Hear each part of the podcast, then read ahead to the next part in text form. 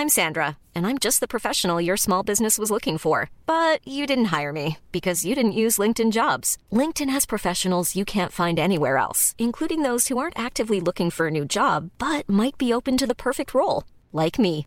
In a given month, over 70% of LinkedIn users don't visit other leading job sites. So if you're not looking on LinkedIn, you'll miss out on great candidates like Sandra. Start hiring professionals like a professional. Post your free job on linkedin.com/people today. Dr. Alan Stern, director de la misión espacial New Horizons. Hola, soy Alan. No te pierdas mi entrevista en Coffee Break.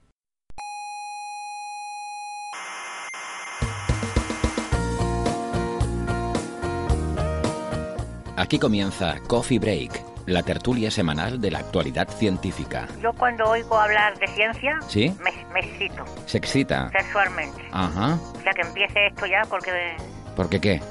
Tengo ganas de pasar un buen ratico.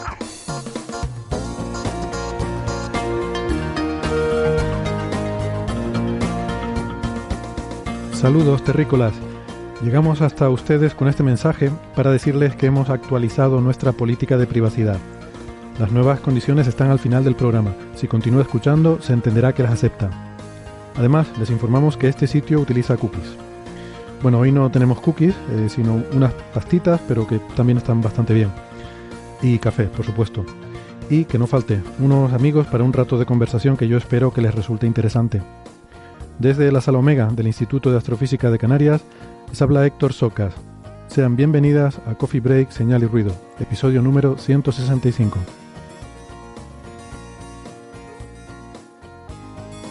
Hoy retomaremos algunos temas que se nos quedaron en el tintero la semana pasada, como unas posibles estrellas intergalácticas intrusas que se han colado en nuestra Vía Láctea procedentes de otras galaxias, y también sobre un posible asteroide interestelar, un objeto muy extraño con una órbita muy muy peculiar. También hablaremos de un trabajo eh, muy interesante sobre supernovas y sobre las pirámides de Egipto volviendo a la Tierra. Tendremos nuevos estudios del proyecto Scan Pyramid sobre la pirámide de Keops y también aprovecharemos para hablar con eh, un experto sobre esas historias de, ali- de alienígenas ancestrales, tanto las relacionadas con Egipto como con las culturas mesoamericanas. Les contaremos de dónde provienen esas historias y puede que les sorprenda tanto como a mí su origen.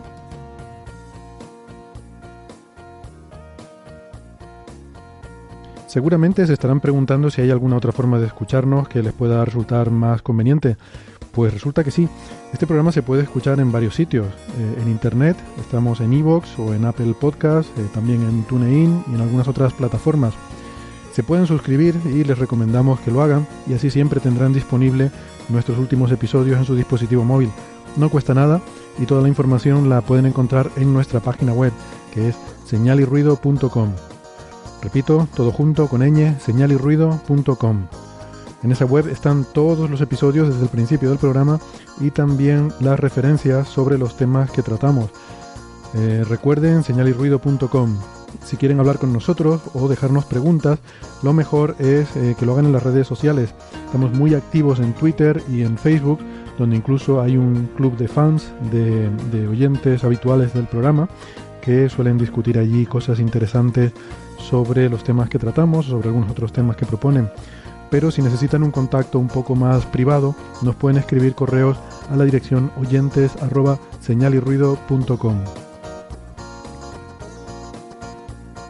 Estamos en varias emisoras de radio. En Canarias, en Icoden Daute Radio, Radio El Día, Radio ECA y Ondas Yaiza. En Madrid, en Onda Pedriza. En Aragón, en Radio Ebro. Y en Argentina, estamos en la FM 99.9 de Mar del Plata. En nuestra página web tienen los horarios y las frecuencias de estas emisoras.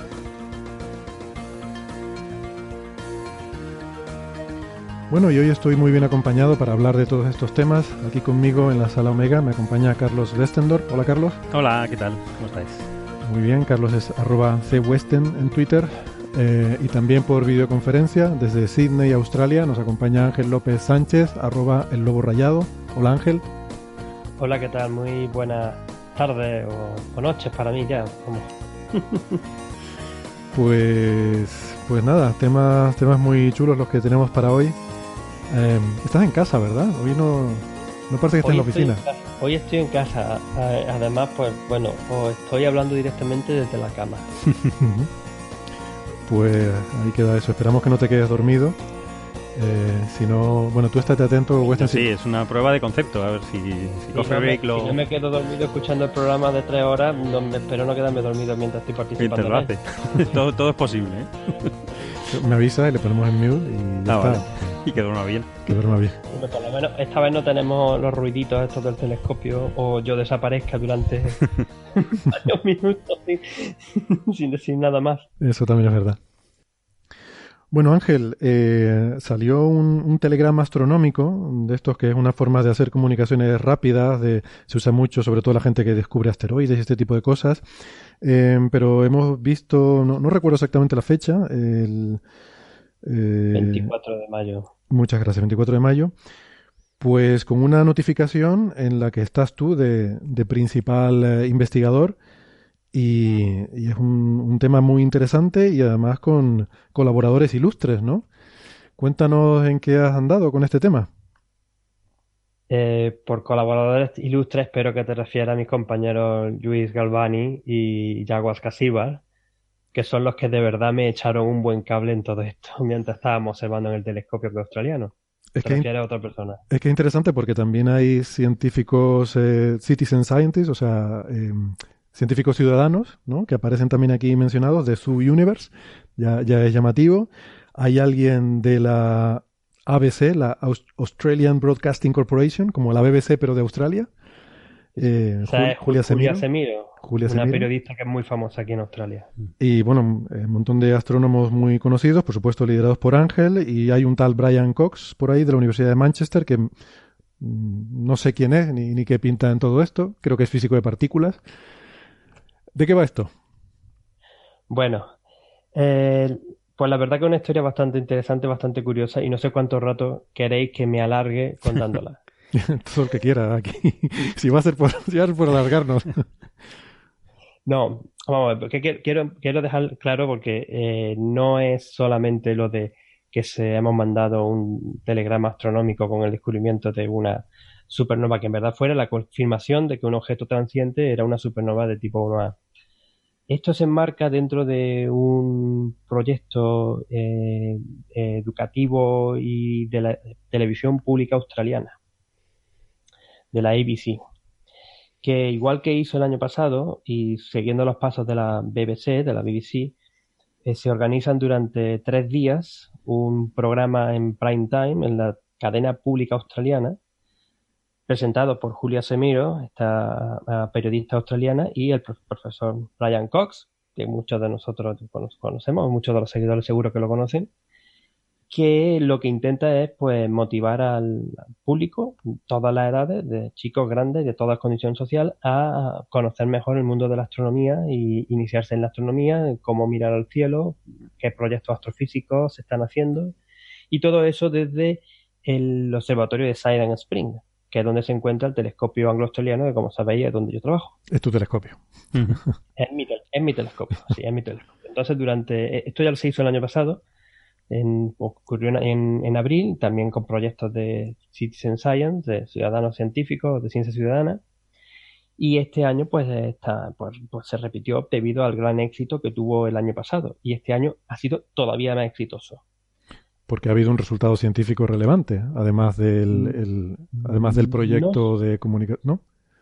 Sí, no, es que es un, es un tema que, que, la verdad que, que, me gustaría contarlo con más detalle, intentar tener además poder tener todas las...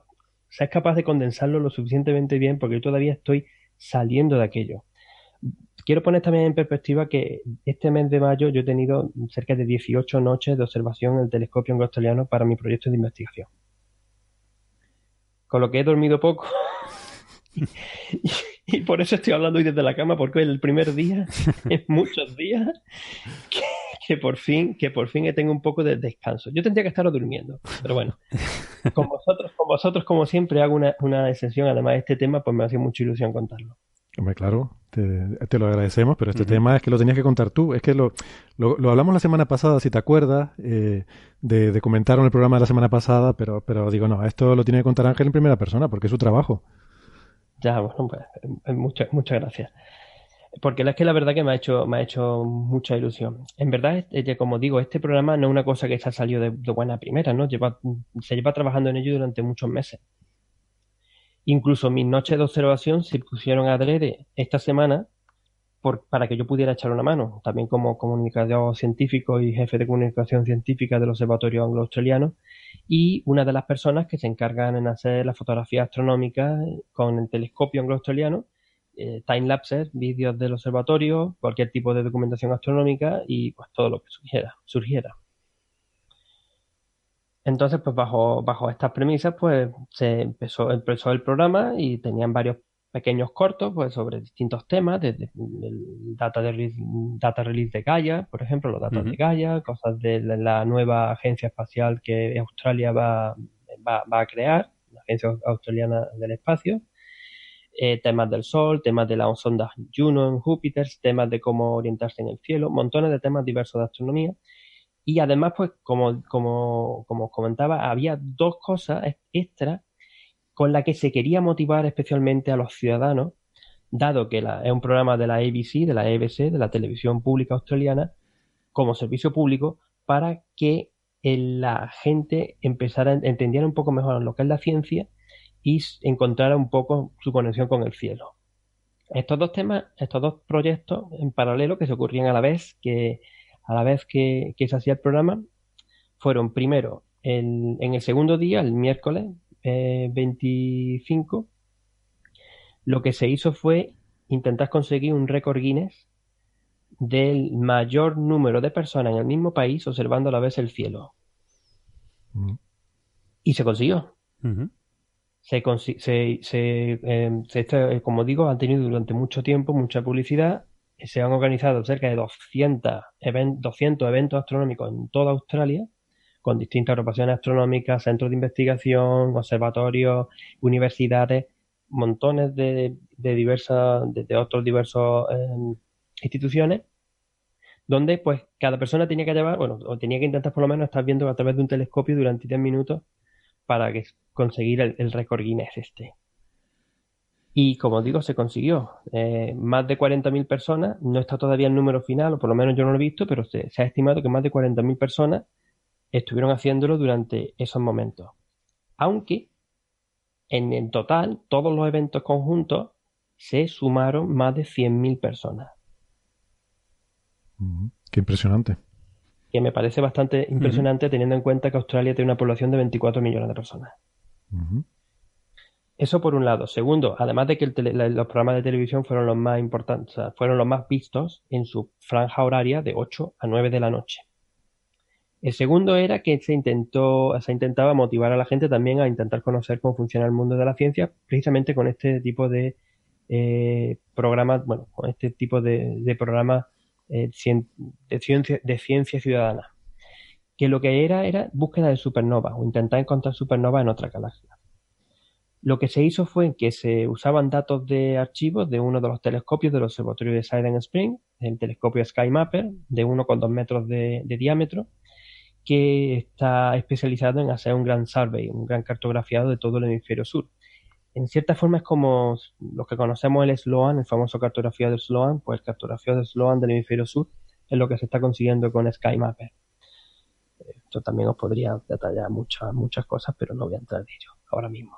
Entonces, bueno, lleva funcionando varios años, tienen un montón de imágenes de todo el cielo y en la última semana, pues también, eh, gracias a su cámara de gran campo, pues ha obtenido muchísimas nuevas imágenes que se han puesto a disposición de, los, de, este proyecto de ciencia ciudadana y lo que se hacía era comparar una de las imágenes antiguas con una de las imágenes nuevas.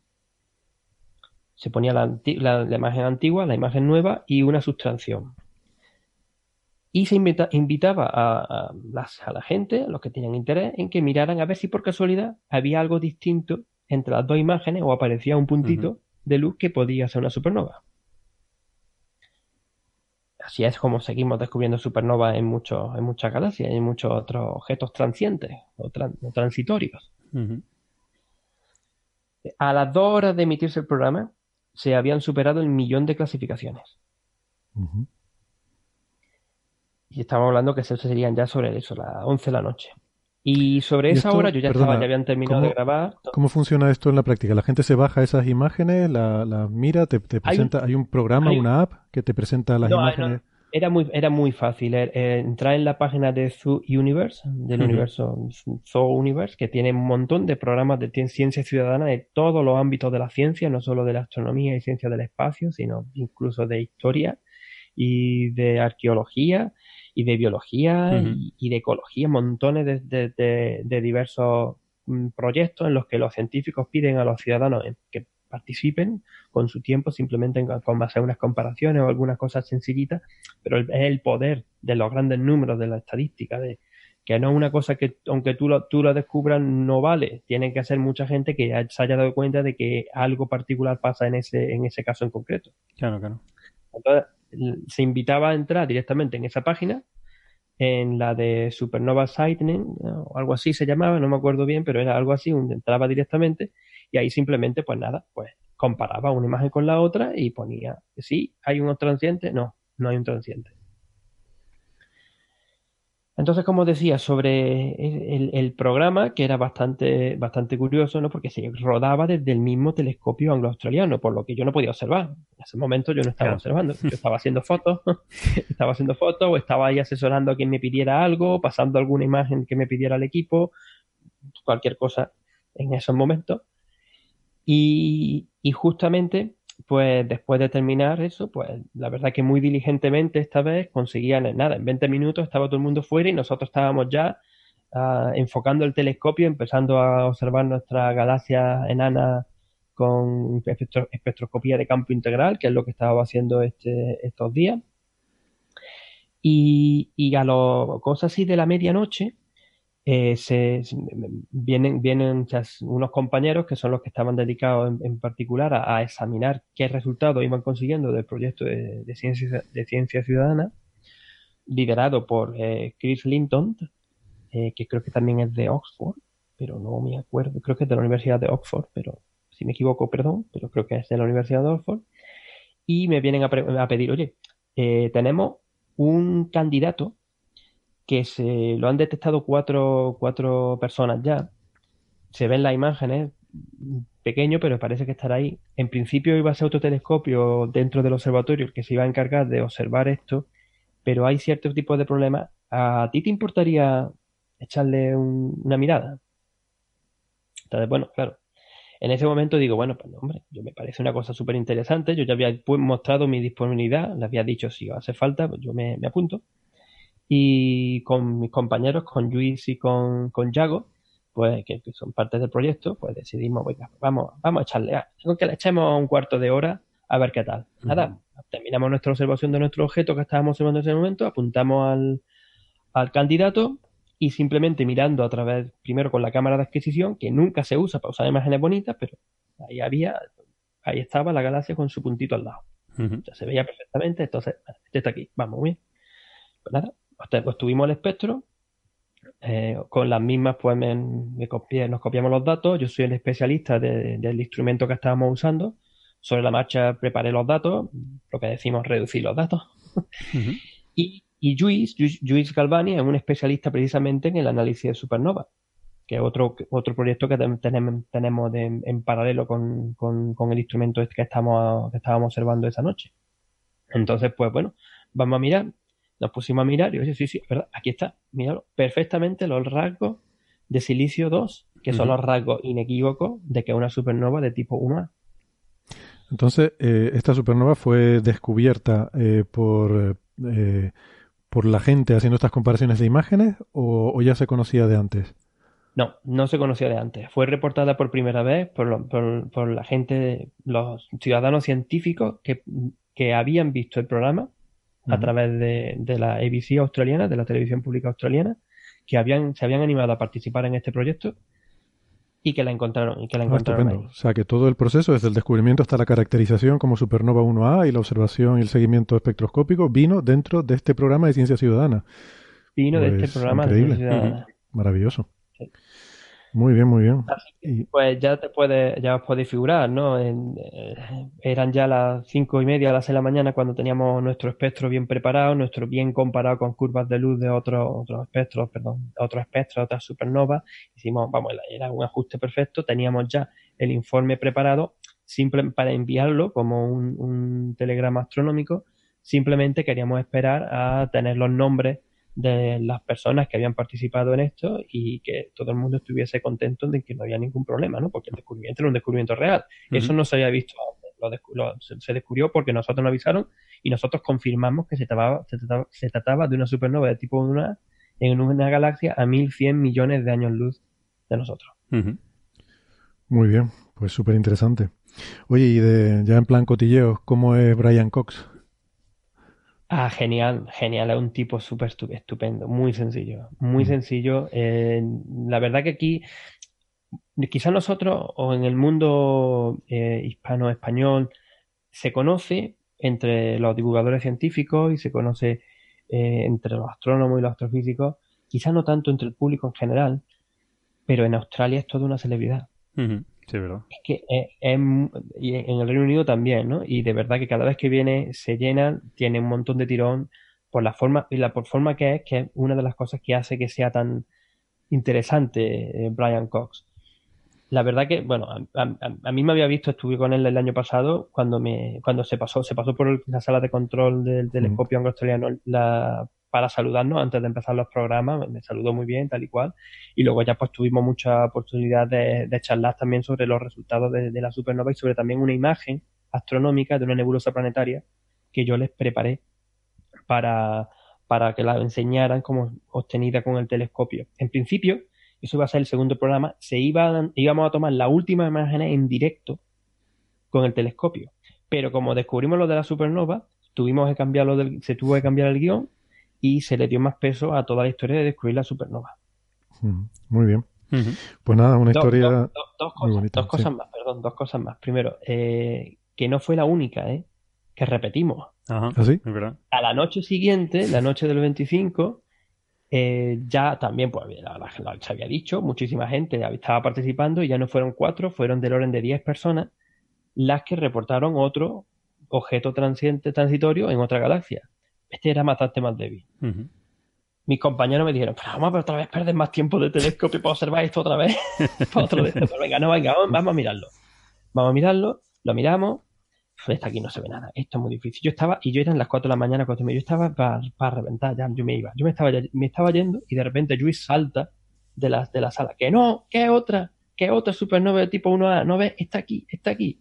Sacamos bien los datos y es verdad, ahí estaba, esta estaba más cerca eh, pero ahí estaba otra supernova de tipo 1A también encontrada al día siguiente, con lo que escribimos un segundo informe, también con los mismos autores del principio y del final, pero con los distintos de la ciencia ciudadana.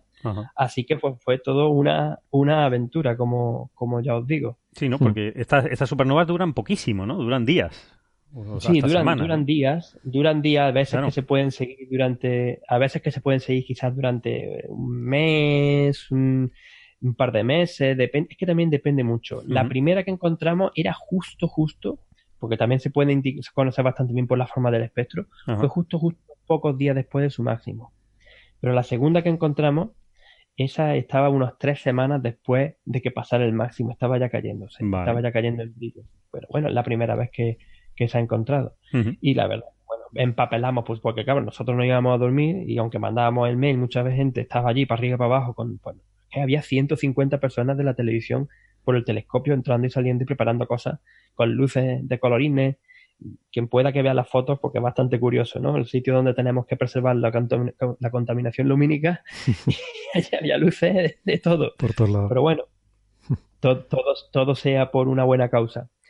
Y, claro, entonces eh, pues ya la gente estaba súper súper súper contenta, nos salieron las noticias, salió en, en, varios medios de comunicación, en otro, en, eh, en otro informativo, en, en, otros medios científicos, o sea que estuvo bastante, bastante, bastante bien.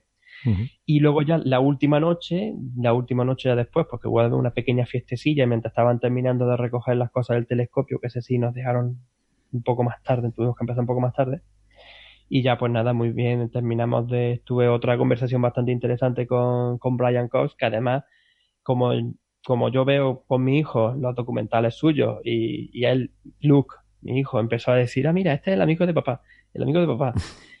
eh, Brian Cox directamente, yo, yo contándole esta historia, dice, ¿sabes lo que vamos a hacer? Dame tu móvil, vamos a grabarle un vídeo a tu hijo. Y nos grabamos un vídeo, él y yo, los dos juntos, hablándole a mi hijo durante pues, un minuto o así, Ajá. sobre distintas cosas. Qué bueno. Qué Espectacular. Es algo Pues- que habla también de lo sencillo y lo fantástico que este tipo es. De verdad. Genial. Muy bien, pues, pues nada, el Ángel se nos está haciendo una estrella mediática Sí, sí, en la no, televisión gusto, australiana, gusto. en la BBC. Lo veremos Bueno, ahí ya- presentando. ya, será menos porque mi nombre, eh, lo- eh, hay una parte que es un poco agridulce en todo esto, que es que por historias varias mi nombre nunca aparece por ahí. Siempre pasa, ¿no? Bueno, A, lo- a los que curran más nunca, nunca aparecen. pero Es que- tiene, lo- tiene los contactos, que es lo importante. Conoce Vamos- gente. Vamos, a ver, vamos a ver. Esto de cuando tú quieras llamas a Brian y le dices, Sí, sí, la oye, vamos a hacer ahí cualquier cosa. que Además, yo, yo lo veo, tú tienes madera de actor, yo te, te lo decía antes. eh, tú verdad, ya. en un podcast que se pierde la imagen eres un, un desperdicio, Ángel. Tú tienes que Ya estar en- brillarás, ya brillarás con luz propia. en la BBC, te vemos. Ya, Bueno, ya, bueno, poco, poco a poco. Poco a poco. Eh, más cosas. Eh, también estas últimas, no estos últimos días, estas últimas semanas, porque esta noticia es de, de hace ya creo que 10 días o algo así, eh, hemos conocido eh, algunas, bueno, algunos papers que han salido, preprints más bien, ni siquiera Mm, papers todavía, sí, sí. preprints, o sea, todavía no están publicados formalmente, sino que se han subido al servidor de, al repositorio este de artículos que todavía no están publicados, pero que se han enviado a la revista o que los investigadores eh, pues van, van subiendo. Se han puesto algunos artículos, más de uno, de hecho, creo que hay tres por lo menos que, que sepamos, sobre galaxia, eh, perdón, estrellas procedentes de otra galaxia. Estrellas intergalácticas que están entre nosotros en la Vía Láctea, que, que vienen de otra galaxia. que vienen de otra galaxia. Posiblemente. Posiblemente, ¿no? Posiblemente. Es que lo, decíamos en otro programa, en- no sé si el- fue el 162, ¿no? Cuando estábamos haciendo, el, hiciste el cálculo de servilleta de qué pasaba en unas supernovas y en una binaria, la segunda estrella podía sobrevivir o no. Bueno, estábamos hablando de planetas. Hablando de planetas, sí. Pero en el caso de que hubiese una binaria, como el tipo de supernovas 1A que estábamos hablando antes, si la otra estrella, ¿qué pasaba con ella? Hmm. Y, y, estábamos, y citábamos estos, eh, habíamos oído estos artículos de pasada que posiblemente esta estrella sub- eh, sobreviviese, pero fuese expulsada a una velocidad increíble. Entonces, en base a estos, al Data Release 2 de Gaia, que salió pues hace poquito, el mes pasado, el 25 de abril, justo al, al día siguiente ya tenía ci- cientos de, de- de artículos, en concreto estos tres sobre eh, estrellas de, sup- de supervelocidad ¿no? o hipervelocidad. Estrellas de hipervelocidad. Entonces, Viajan muy rápido. el- sí, en Gaia lo- mm, no solamente ven la, la posición de 1.300 millones de estrellas, sino eh, en concreto ven la velocidad de 7 millones de ellas, que son más brillantes de la magnitud 12. Pueden medir la, la velocidad propia de, de esas estrellas, ¿no? Entonces, claro, eh, una... Aquí a lo mejor convendría aclarar que, que de- claro, hay, hay, digamos, dos componentes de la velocidad de la estrella, ¿no? Una, una componente que es en el plano del cielo, que sería si nosotros vemos imágenes y vemos cómo se va moviendo, pues esa es una componente, y otra componente es la que es eh, en la línea de visión, que esa no se ve directamente, pero se ven los espectros por el efecto Doppler. Podemos Claro. ver si está desplazado al rojo o al azul. Y entonces, claro, es muy fácil para las estrellas ver esa velocidad de efecto Doppler en la línea de visión, o sea, ver si se acerca o se aleja, pero lo que no teníamos en general, Claro. salvo algunas que sí, pero en general no, es la otra componente, porque esa, la única forma de verla es ir viendo cómo se va moviendo en las imágenes, y hasta ahora no teníamos esa, lo que se llama astrometría suficientemente precisa. Pero Gaia sí que mide estas cosas con una precisión terrible, y entonces puede ver esa velocidad de las estrellas moviéndose en el cielo. Claro. Sí, es, Y- es precisamente lo más importante de, de Gaia, que es capaz de medir muy bien los movimientos propios Claro, de las estrellas gracias a la paralaje. Sí. claro, claro. Bueno, la paralaje, la paralaje te da la distancia, pero además puedes ver el movimiento al, al ir viendo diferentes eh, imágenes Eso- ¿no? de una eso- estrella. Eso, es lo que, eso es lo que quería decir. Mm, que es que te da La las dos cosas. decir la paralaje. Querías decir la paralaje, ¿no? Sí, yo estoy intentando decir la paralaje también, a ver Yo si siempre me... lo he dicho porque a mí me enseñaron así. No, yo, yo aprendí En con el paralaje. Era la paralaje, entonces A ya. ver si me acostumbro. Y entonces hay, pues podemos distinguir, eh, digamos, tres tipos de, de- de estrellas, ¿no? De, de estas rápidas, ¿no? Había unas, eh, hay, que, hay que más o menos tener en cuenta que la velocidad para salirse de nuestra galaxia, donde estamos nosotros ahora, son unos 600 kilómetros por segundo, más o menos, ¿no? Mm. Donde, en el- donde está el sistema solar, ¿no? Si nos vamos más lejos, necesitas menos velocidad para salir disparado, ¿no? Mm. Entonces, eh, ya se, con- bueno, se conocen, de, de hecho, estas estrellas se conocían mucho, de cientos de kilómetros por segundo, se conocen muchísimas estrellas, ¿no? Están las, las estrellas rápidas de halo, que se llaman, del halo, que son... eh, ¿Quién, es, quién es Lalo? Lalo, no, eh, del halo. Ah, del del, halo. galáctico, de nuestro halo que recubre pues toda esa parte de, de, se supone materia oscura, ¿no? Que recubre la, nuestra galaxia. Y se conocen eh, varias estrellas que posiblemente hayan sido perturbadas o son por- perturbadas por otras galaxias satélites a nuestra propia galaxia y adquieren velocidades bastante elevadas, ¿no? Para dar una idea, podemos decir que el sistema solar se mueve por la galaxia, a, creo que es de orden de 6, 7 kilómetros por segundo. Y tú estás hablando aquí de 100 veces más que 100, eso. 100, 600 kilómetros por segundo, para que, para que sea interesante. Pues ¿no? 100 veces más, para que sea interesante. Entonces, Entonces hay gente que está buscando estrellas muy rápidas. estrellas muy rápidas, ¿no? Luego hay, claro, ya, ya estarían preparados con los programas Claro, y claro, todo, ya estaba esperando todo el data release porque esto fueron dos días después. dos días después. O sea, ya tenían Pero todos los que- programas hechos y todo. Pero es que eso es lo que han tenido montones de montón de astrónomos. Han tenido, pero estaban preparados con sus códigos, con sus cosas, preparados a que la ES ESA, la Agencia Espacial Europea, liberara los datos de Gaia y se pudieran bajar los datos de Gaia Claro. y escribí el artículo rápidamente en dos días. Por eso salieron tantísimos artículos de, con los datos de Gaia en, en cuestión de una semana o dos semanas y siguen saliendo. ¿no? Pero hay muchísima gente que sostenía el, el artículo, vamos, básicamente con las figuras preparadas para, para poner los datos. Sí, sí, esto, esto salieron el mi- dos el mismo día y otro el día siguiente. O sea, estaban ya, vamos, en la máquina a hacer artículos. Y son muy interesantes. Luego, eh, también hay otro tipo de estrellas que ya son más interesantes, que es de las que hablábamos la otra vez, que son las estrellas a la fuga, las Runaway Stars, ¿no? las RS. A la fuga porque eh, posible, hay, hay como dos mecanismos en los cuales se va- han podido adquirir esa velocidad, ¿no? O puede ser choques en, cúmulos muy poblados de estrellas, en, en- en cúmulos de estrellas muy densos, y entonces las interacciones en las estrellas, algunas de ellas son expulsadas con, con alta velocidad, más de cientos de kilómetros por segundo, o lo que estábamos hablando antes, supernovas. En un sistema binario, una estrella cede masa a la otra, la otra recibe más masa de la que puede aguantar, estalla en supernova y expulsa a su compañera a, a cientos y miles de kilómetros por segundo. Cuando llegas a miles de kilómetros por segundo, son hiperfugaces. HRS. Hiper rápida. Hiperrápidas, ¿no? Y luego están ya la- la- las más, que son las hiperveloces.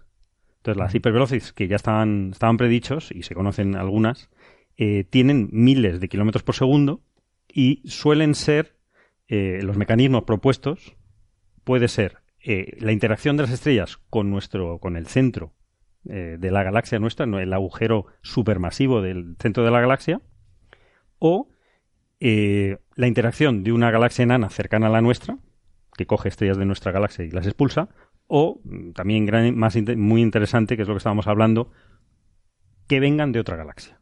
La gala- una de las galaxias cercanas nuestras es la gran nube de Magallanes y eh, que está ya está orbitando a 380 kilómetros por segundo con respecto a nuestra galaxia y es posible, eh, era una, estaba postulado que hubiese estrellas expulsadas de, esa galaxia, de la gran nube de Magallanes, y que llegasen a la nuestra.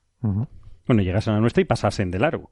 Porque si No siguen, con, quedarían. si siguen con esa velocidad no hay manera de quedarse de largo. Ya. O sea, seguirían Supongo que según en qué trayectoria vengan, se podrían quedar atrapados o podrían pasar de largo. o ¿no? a un pozo de potencial gravitatorio, o sea, al, al- gran atractor que nos está trayendo a todas nuestras galaxias, las galaxias del cúmulo local, ¿no?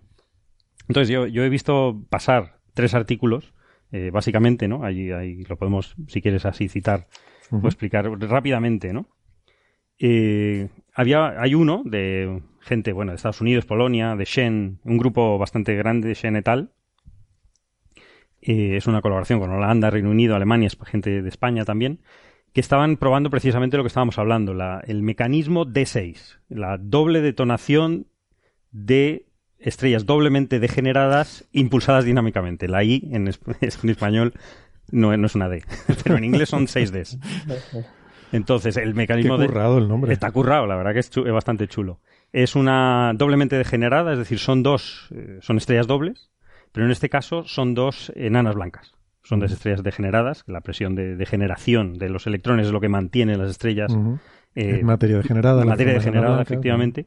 Una de las enanas blancas cede masa a la otra, la otra no puede aguantar, no aguanta más, y estalla.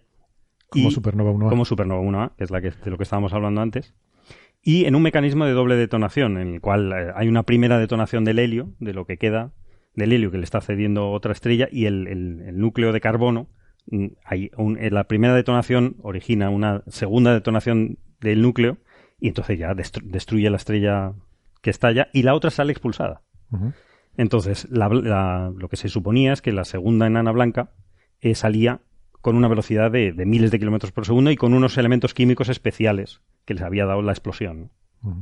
Es un poco lo que estudian y es lo que estábamos hablando la otra vez, ¿no? Con- en las estrellas, en- cuando había supernovas, eh, ellos han estudiado una- unas, unas eh, cuantas estrellas de, de estas velocidades de... Hay, hay algunas que llegan a 2.400 kilómetros por segundo. Son de las estrellas más rápidas que se conocen. Y se supone que se han formado de, de este mecanismo. De, de hecho, como sabemos la velocidad, podemos ir hacia atrás en el tiempo.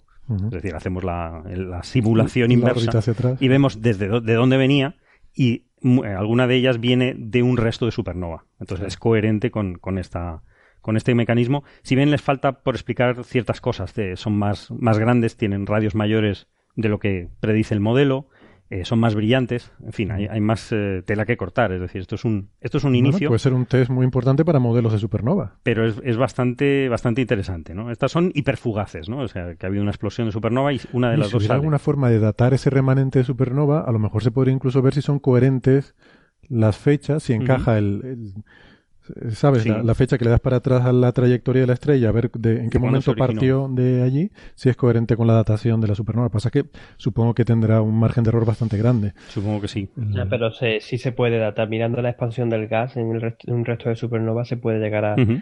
estimar bastante bien eh, qué, qué edad o que en qué momento se produjo la explosión. Por eso sería interesante ver si son compatibles, ¿no? Y, y si son más o menos compatibles y uno se cree que esa estrella viene de esa explosión, te permite testear si realmente, no sé si testear está bien dicho, pero te permite comprobar si realmente es correcta esa datación que tienes, porque será más fiable la trayectoria, el tiempo de Sí, la trayectoria, etcétera, será más fiable que, que la edad basada en la expansión del gas, ¿no? Que puede estar influida por, vaya usted a saber qué. Sí, algunas veces se, se ha podido me- medir bastante, bastante bien. Bueno, la- el ejemplo más claro es el de la nebulosa de cangrejo.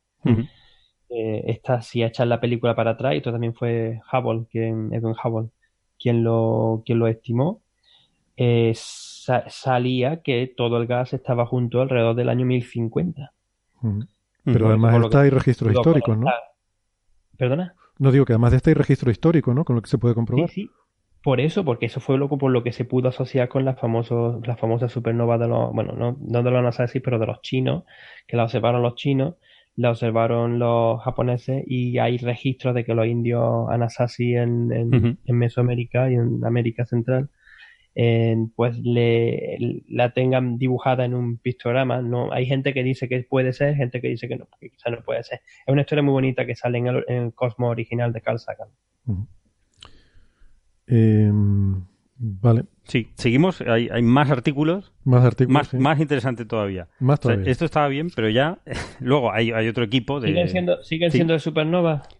Eh, siguen siendo. No, esto ya. Hay parte supernova y parte de otras galaxias. Ya empieza la cosa a ser más compleja. Vale. Extragaláctica. Eso es extragaláctico ya. Simplemente, si no Sí, sí. importa, si- quería Sí, dime. aprovechar la- de nuevo la, la cuña publicitaria, porque precisamente una de las últimas notas de prensa que sacamos en el observatorio australiano, en el observatorio astronómico australiano, fue que en una, en una galaxia, en NGC 7424, Ujú. eh, un compañero, Stuart Ryder, de, de la AO, ha encontrado el, un- una estrella sobreviviente a la explosión de supernova, a una explosión de supernova de tipo 2B. Esto es, que una estrella que explotó como supernova tenía una compañera, esta explotó en el año 2001, si no recuerdo más, sí, en 2001, supernova 2001 IG, y usando imágenes del Hubble, ha sido capaz de encontrar, bueno, aunque ya tenía indicios de que iba a estar ahí, pero con imágenes del Hubble, sobre todo gracias a la, ima- a, a la capacidad de ver en ultravioleta, ha podido encontrar que existe todavía en el mismo punto, exactamente en el mismo punto, una emisión que eh, eh, completamente, está completamente de acuerdo con que fuese una estrella compañera a la supernova de tipo de tipo 2B que explotó en, ese, en esa galaxia. Cosa que también está muy de acuerdo, muy, muy, muy conectada con lo que estamos hablando de las estrellas compañeras de supernovas de tipo 1A o tipo 2B. Curioso. Sí, sí. En este caso sí, se quedaron, se quedaron en el sitio, ¿no? Que también que se podían haber destruido eso- también, ¿no? Lo que pasa es que siempre ha sido, yo creo que estas cosas siempre han sido mucho más difíciles, o sea, siempre han sido difíciles y son, Sí. siguen siendo difíciles, pero ahora la tecnología está empezando ya a permitir que podamos ver este, este eh, encontrar estas sobrevivientes, estas estrellas sobrevivientes de, de estas explosiones de supernova.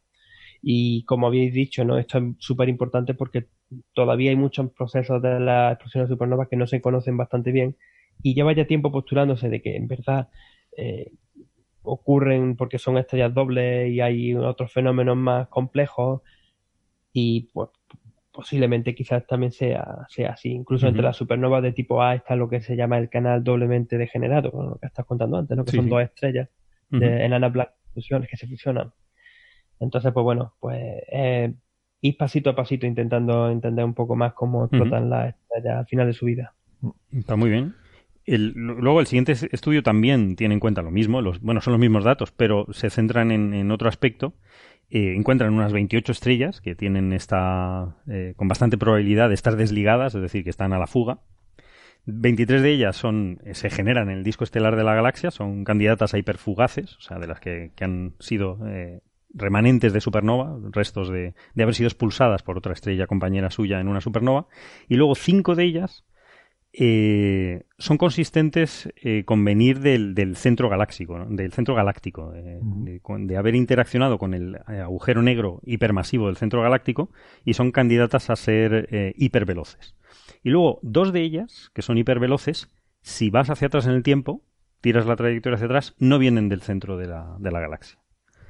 Ellos concluyen que son estrellas hiperfugaces o hiperveloces, pero de otra galaxia, de la gran nube de Magallanes. De Es la gran nube de Son consistentes su trayectoria con venir de, de la otra galaxia que tenemos cercana, la gran nube de Magallanes. Entonces, hablábamos ¿Y de... están de paso o se quedan? Están de paso, a esas de velocidades de miles de kilómetros por segundo no se van a quedar. No se van a quedar. En ningún sitio podían quedarse, a menos que, que choquen contra el núcleo Contra centro de, algo, de nuestra ya. galaxia o algo así. Sean capturadas por el. O sea que estas son las... eh, hay dos candidatas a, Hmm. a intergalácticas, ¿no? Intergalácticas. Estrellas intergalácticas. Y luego hay un... eh, Este era de Marchetti y Rossi Brown, de, de Holanda, de Leiden. Y luego estaba otro que lo que dicen, que también es, es más interesante todavía, de Ercal y Dubert, Galadris, Evans y Antonini, en Reino Unido, que eh, estudian también estrellas de hipervelocidad, unas 26, y eh, una de ellas, eh, que va a 870 kilómetros por segundo, proviene de la gran nube de Magallanes, pero además, para que haya sido eyectada de la gran nube de Magallanes, eh, tiene que existir un agujero negro que hasta ahora se Ah. desconoce en esa gran nube. En la gran nube de esa- en Magallanes. la gran nube de Magallanes, obligatoriamente tiene que haber un agujero negro masivo de entre 4.000 y 40.000 masas solares que nadie ha visto. Caramba. O sea, sigues 4.000 tirando... a 40.000 es súper masivo, Bueno, pero. pero es que es una galaxia es, de masa- es lo que ya se llama masa intermedia. intermedia, ¿no? Intermedia no son de 30. sí, Es que, sí, es que yo creo que la definición de intermedia no, es es un que poco. depende, no. es de Ujú. 30, eso siguen siendo masas estelares. O sea, incluso aunque se diga masas estelares. Sí. O sea, eso de 30, los de LIGO, por ejemplo, eso siguen siendo masas estelares. Es que ha habido mucha discusión, porque antes el LIGO se decía que, mm, que con eh, estrellas no podía formarse agujeros negros, ahora no está tan Mm. claro, ¿no? Entonces, sí, la definición de intermedio siempre ha estado un poco ahí, ¿no?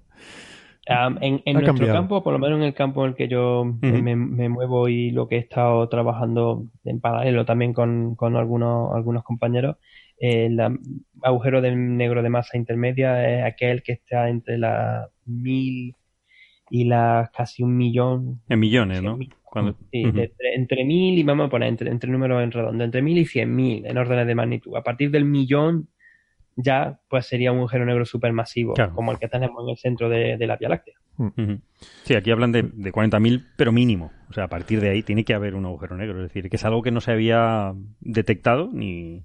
Y O que sea, es- un poco especulación de que podría ser que tal, pero. de que pero necesitas un agujero negro. Un resultado muy interesante, Claro. porque en- que sepamos, no, no conocemos un agujero No, no. negro grande en la nube de Magallanes. Pero a mí, a mí no me sorprendería que existiese Ajá. un agujero negro de ese tamaño en el centro de la nube de Magallanes. de- no, no, sería nube. esperable, pero no lo conocemos todavía, no lo hemos detectado. Porque es difícil, porque es difícil, es muy difícil de poder detectar ese, ese tipo de, de objetos. Sí, sí, no, por supuesto, pero en la Gran 9 Magallanes, hombre, podemos resolver estrellas, podríamos intentar a través de la dinámica de las estrellas cerca del centro, intentar ahí determinar o, o inferir la presencia de una gran masa, pero hasta ahora eso no se ha hecho. Espe- Esperemos lo que tenga lo que tenga Gaia. Lo que pasa es que las nubes de Magallanes, la pequeña, o sea, la gran nube de Magallanes, la pequeña también, eh, están siendo alteradas entre sí por su- la interacción entre ellas mismas, están siendo alteradas por la Vía Láctea. Claro, Entonces, el movimiento propio que tengan las estrellas, el movimiento que tengan las estrellas dentro de esa galaxia, yo no, no es esperable que sea completamente de un tipo de rotación. Quizás en las partes centrales se pueden llegar a contener algo parecido a eso, pero, pero necesitamos más datos, más resolución de Gaia para, para mirar eso bien. Claro, claro, claro. Muy bien, muy bien. Eh, Pues muy interesante, no Sí, sí. sabía yo Es eso de- bastante chulo, sí. ese tercer artículo. Bien, pues eh, si quieres, eh, ¿queda algo más sobre esto? No. o pasamos al tema, vale, porque hablando también así de, de- de intrusos de fuera, me llamó la atención también una noticia que hemos tenido eh, recientemente eh, sobre, bueno, un artículo en el que afirman que un asteroide del sistema solar eh, viene de fuera del sistema solar, es un asteroide interestelar. Ujú. Eh, es curioso porque es reescalar un poco el, el problema, ¿no? Sí, o sea, sí. antes estábamos hablando de estrellas intergalácticas, pues ahora vamos a hablar de un asteroide De interestelar. asteroides interestelares, vale. O sea, de, reducimos la galaxia al sistema solar y reducimos una estrella a un asteroide, ¿no? Pero más o menos es, es la misma historia. Es distinto de Oumuamua. Es- a eso voy, a eso voy. Es otra cosa. Esto, de todas formas, vamos a ver, vamos a ver. Esto tiene mucho, esto tiene mucho que discutir, ¿eh? Hay mucho que discutir, pero es cierto que el año pasado tuvimos la noticia de un visitante interestelar que es Oumuamua, que venía de fuera del sistema solar, de paso. De hecho, lo pillamos ya de De camino. hecho, y, de- y se va, o sea... se va. Y Eh, lo pillamos. entonces, sí. Lo pillamos ya en el camino y se va, yéndose ¿no? Ujú. y se va. Esto sería un infiltrado, es decir, un inmigrante, no, no un, infiltrado, un, un inmigrante, sería un asteroide que lleva con nosotros, según este artículo, desde los orígenes del sistema solar, que vino de fuera, le gustó esto y se quedó. Muy bien. Entonces sería un inmigrante bien ya integrado, Adaptado, muy bien adaptado. muy adaptado, muy integrado, que habla el idioma local y todo, ¿no? Eh, Solo que va al revés. pero que va al revés. Bueno, mantiene su idiosincrasia, que también es buena. Mantiene su idiosincrasia. Entonces, bueno, eso es un poco la noticia que se ha dado. Mm, Yo no estoy de acuerdo con algunas cosas y entonces no sé si ustedes lo han leído y ahora podemos discutirlo o no, pero por explicar un poco el contexto. La, la diferencia principal, ¿no? Porque a lo mejor eh, a la gente le puede resultar confuso esto, ¿no? Eh, asteroide interestelar como Oumuamua. No, eh, como decía Ángel, Oumuamua estaba de paso, venía a toda velocidad y se marcha, mm, se marchó a toda velocidad o se marcha a toda velocidad del sistema solar. Este, no, este está atrapado por el Sol, está en, en una órbita eh, estable en el sistema solar. Esto es un centauro, ¿no? Sí, esto es un centauro. Pues ¿qué es un centauro? Vamos a, vamos a empezar por ahí. Eh, bueno, si quieres déjame empezar por nombrar a los autores del artículo, Venga, venga. que son... Ah, bueno, y ya que estamos hablando de Oum- Oumuamua, también hay gente que nos ha preguntado por la pronunciación. Ah, vale. de esto. Lo comentamos en su día, Sí, sí. pero quizás podríamos eh, reincidir, porque eh, es un poco confuso. Es un nombre hawaiano, ¿vale? Oumuamua significa, creo que explorador o algo así en hawaiano. Que viene, el Y- que viene de lejos. Que viene de sí, bueno. Eh, entonces, eh, lo primero que llama la atención es que se escribe con un apóstrofo al principio. Y la gente pararse. considera eso tal. El apóstrofo es una pausa glotal. Vale, Quiere decir vale. que no hay que unir la, Claro. la- la vocal de inicio de Oumuamua con la última vocal de la palabra anterior, que es algo que hacemos en español. En español solemos unir las palabras, ¿no? Eh, entonces, si una No- palabra... no, de, qué me estás hablando. Si una palabra termina en vocal y la siguiente empieza por vocal, la juntamos, ¿no? Si digo el asteroide Oumuamua, si te das cuenta uno, la E de asteroide con O, y digo Sí. el asteroide Oumuamua, no, eso es incorrecto. El apóstrofo este, el apóstrofo, lo que nos indica es que hay que, hay que cortar. Hay que decir el asteroide Oumuamua. Ujú. Hay que separar las dos palabras. Es ou, mua, mua. Es Oumuamua. ¿Pero es mua, mua o mua, mua? No, es Muamua. Ah, vale. Mua, mua. Vale, es que nos confunde en español. tilde- Nos confunde en español tónico. porque tendemos a hacer diptongos. Ah, vale, Eh, vale. Quisiéramos romper el diptongo, tendríamos que poner una tilde. Sí, no, pero no Pero claro, los español. hawaianos Los no- hawaianos no no saben siguen esas decirle. reglas. Bastante tienen con los No siguen esa regla. En hawaiano es habitual repetir las dos últimas sílabas de una palabra para darle Sí, énfasis. como wiki wiki, wiki riki tiki y todas estas cosas. Sí, lo que sea. Pero de todas formas lo pronunciamos mejor los de habla hispana que los de eh, habla inglesa, porque se parece mucho más a la pronunciación española que a la pronunciación inglesa. Bueno, puede ser, Curioso. pero, Me resulta curioso también ese, esa cosa. pero por lo menos los españoles tendemos a decir mua mua por, el, por hacerlo como diptongo. Claro. Eh, pero no, es mua mua, ¿no? Vale. que son, son dos sílabas, tienen que ser dos sílabas, pues ellos suelen repetir dos sílabas, ¿no? Eh, mm, vale, ¿y qué otra cosa iba a comentar? Que es diferente. a- glotal y no sé qué. o mua, mua. Sí, entonces es diferente por eso, porque Oumuamua venía de fuera Vale. y este, en principio, sí es cierta esta teoría, que yo creo que es discutible, este llevaría con nosotros tiempo. El artículo eh, que ha dado origen al- a, esta noticia que ha tenido mucho mediático es un artículo que salió publicado en Monthly Notices Letters, eh, pues en el número del 23 de marzo, y lo firman Fatih eh, Namouni del Observatorio de Costa Azul en Niza. Y esto igual les suena porque el grupo de NISA es el que hace estas simulaciones astrodinámicas del sistema solar súper sofisticadas y súper completas Sí. y que es el grupo más famoso que hace este tipo de simulaciones. De los de, de los de la búsqueda del planeta 9, ¿no? Eh, bueno, el- lo del el planeta 9 sobre todo lo proponen Brown y Battigin, que, que son otros autores, pero sí que esta gente de NISA han hecho simulaciones sobre esa posibilidad y aunque no son los proponentes originales de la Sí, sí, no, me, existencia... me- me refería sobre todo a eso, ¿no? Que- también Sí. que son de los que también han hecho simulaciones para intentar saber por dónde podría estar ese posible planeta 9. Sí, exactamente. Y ellos hacen simulaciones de la formación del sistema solar y este tipo de cosas. Eh, Morbidelli es el autor principal, bueno, el, el autor principal no, perdón, es el un poco el director de este grupo eh, y es el que suele firmar muchos de estos artículos, pero no aparece en este artículo. Eh, o sea, como digo, eh, el primer autor es Namuni, que es de, su grupo, y la segunda autora es una investigadora portuguesa que se llama María Elena Moreira Moraes, eh, de la Universidad Estatal Paulista de Brasil. Eh, es originalmente portuguesa, pero trabaja en Brasil. Y eh, bueno, estos dos autores me gustaría destacar que tienen su historia en este tipo de estudios, porque ya en 2013 publicaron un artículo muy interesante, también en Monthly Notices, sobre eh, asteroides retrógrados en resonancia. Entonces vamos a explicar eh, qué son asteroides retrógrados. Resulta que todos los planetas del sistema solar y casi todos los cuerpos y todo lo que hay en el sistema solar tiene una dirección de giro que es la misma para todos. Que es que si miramos desde el polo norte, si vamos hacia el norte y miramos desde el polo norte hacia, hacia abajo, entre comillas, miramos, eh, nos salimos de- del sistema solar hacia el norte y miramos al plano de los planetas, veremos que todos giran en sentido antihorario, en sentido contrario a las agujas del reloj. Y además, la rotación mm, de prácticamente todos los cuerpos del Sol y de casi todos los planetas es también en ese mismo eh, sentido. Entonces se entiende que esa era la rotación original de la nube de la cual se Vale. formó el sistema solar Sí, y sí. todo ha quedado con esa rotación Tiene sentido. por conservación del momento angular. Eh, esa es la dirección natural de giro en el sistema solar. Eh, sin embargo, hay algunas excepciones y en particular se han detectado algunos asteroides que van en sentido contrario, se llaman retrógrados. Eh, es como alguien decía que los kamikazes, Sí, eh, como el chiste de los kamikazes. el ¿no? chiste de los kamikazes que van en dirección Un kamikaze contraria. no, cientos. Exacto. O sea, cuando tú eres el kamikaze. Hay un kamikaze en la autopista, no, cientos, bueno. Es Pues curioso el nombre, el- es curioso el nombre retrógrado porque es lo mismo que se le, le damos al movimiento de los planetas, aparente de los planetas desde la superficie de la Tierra cuando parece que van para atrás en su movimiento. Sí, Como pero eso el es aparente, Marte, ¿no? El movimiento retrógrado de Marte. Exactamente, ¿no? Entonces, bueno, eh, ¿qué son los centauros? Que preguntaba es. Weston. Pues llamamos, sabemos que los asteroides, estamos acostumbrados a que, sobre todo los que han visto The Expanse, por ejemplo, está el Eso es. cinturón de Y asteroides. si no, están tardando. Y si no están tardando, porque está, está muy bien. El cinturón de asteroides es una región entre Marte y Júpiter donde hay muchos asteroides Ujú. que están ahí en órbita al Sol, son pedazos de roca, unos más grandes, otros más pequeños, algunos son planetas enanos, eh, son auténticos planetas, como Ceres, por ejemplo, o Vesta, Ujú. que salen también en The Expanse. Y eh, ahí es donde están, quizás cuando pensamos en asteroides solemos pensar en ese cinturón. Pero no solo ahí, hay asteroides en muchos más sitios.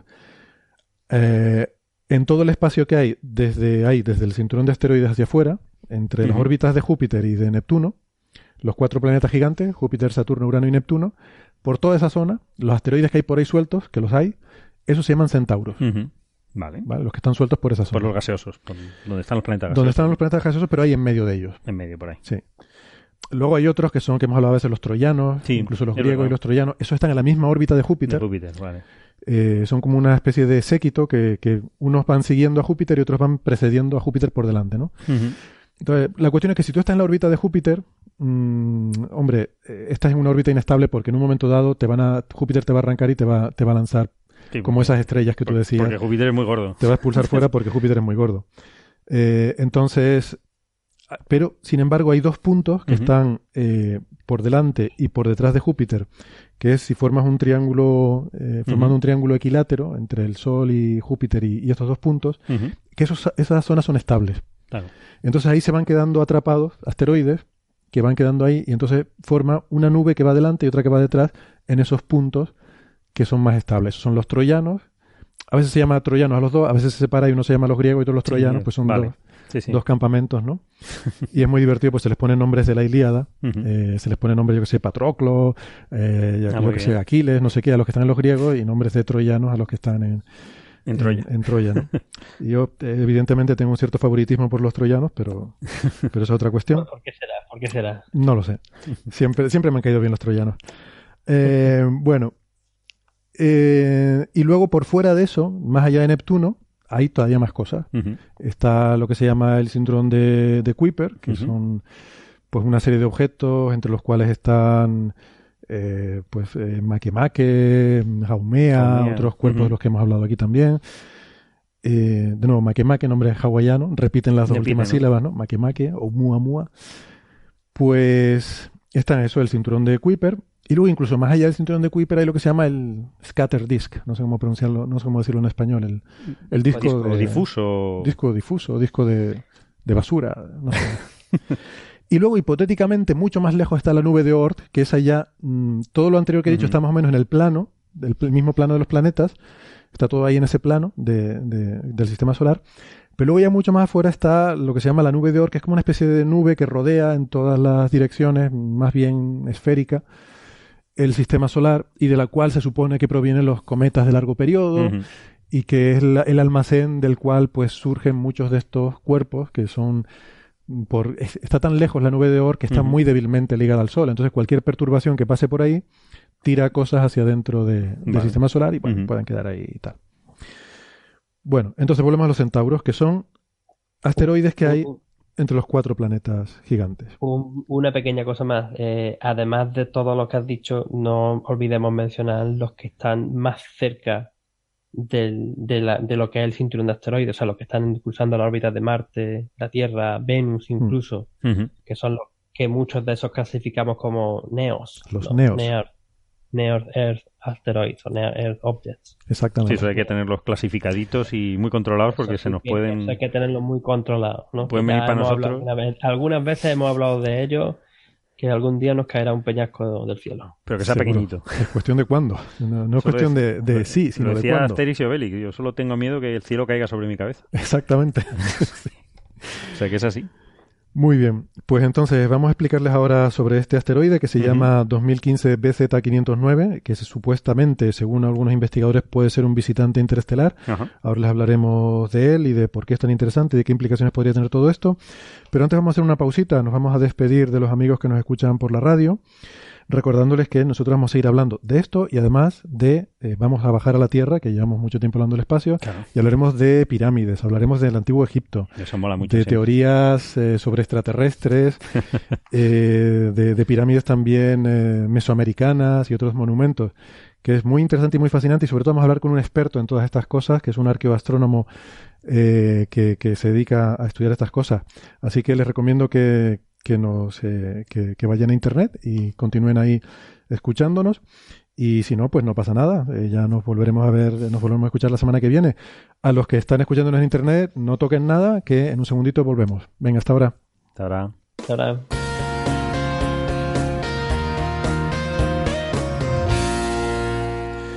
Vale, pues nos habíamos quedado eh, hablando sobre este asteroide tan interesante que parece que se ha, que se ha- bueno, iba a decir, no, no descubierto porque ya se conocía, eh, se descubrió en 2014 por eh, un telescopio que se llama el Pan Stars, que hace un survey de todo el cielo, buscando cosas que cambian, eh, transitorios, que decía antes Ángel al principio, y, lleva la, la denominación, como digo, de 2015 BZ509. Ujú. Eh, este asteroide tiene la particularidad de que va en dirección contraria. En vez de girar en sentido antihorario visto desde el norte, este gira en sentido horario. O sea, va como un loco. Va a lo loco. A lo loco. Eh, curiosamente tiene una órbita muy estable, eso sí parece que está claro.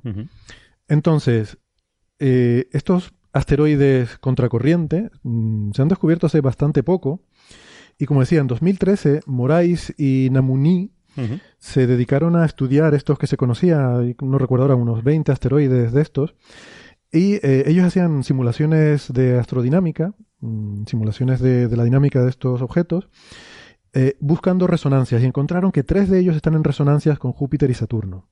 Y las resonancias son muy interesantes en astrodinámica, porque, eh, como le decimos siempre, eh, el- cuando tú tienes muchos cuerpos eh, en, en un sistema eh, gravitatorio, eso tiende a ser inestable. Y estos asteroides centauros que se mueven entre las órbitas de estos planetas eh, son inestables. Tienen órbitas de, que tienen rango de, de estabilidad entre miles y como mucho 100.000 o hasta un millón de años. Vale, o sea, inestable quiere decir que, mm, siendo perturbados por otros objetos, acaban chocando. Que su, no que su órbita cambia. o cambia su órbita y cambia, sin- sí. o Pueden son chocar, absorbidos por el Júpiter o por claro, pueden chocar o pueden ser expulsados, o pulsados o pueden o- caer al sol, ¿no? Vale. o pueden simplemente ir cambiando de órbita. Vale, Hay vale. algunos que van que van cambiando de órbita. Están en una resonancia y luego cambian y entran en otra resonancia diferente. Bueno, en general, cuando hay más de dos cuerpos, todo es inestable. Sí. Hay que decirlo. A la larga, todo es inestable. El sistema solar también es inestable. La cuestión es cuáles son los tiempos, característicos de, estabilidad. ¿no? Vale.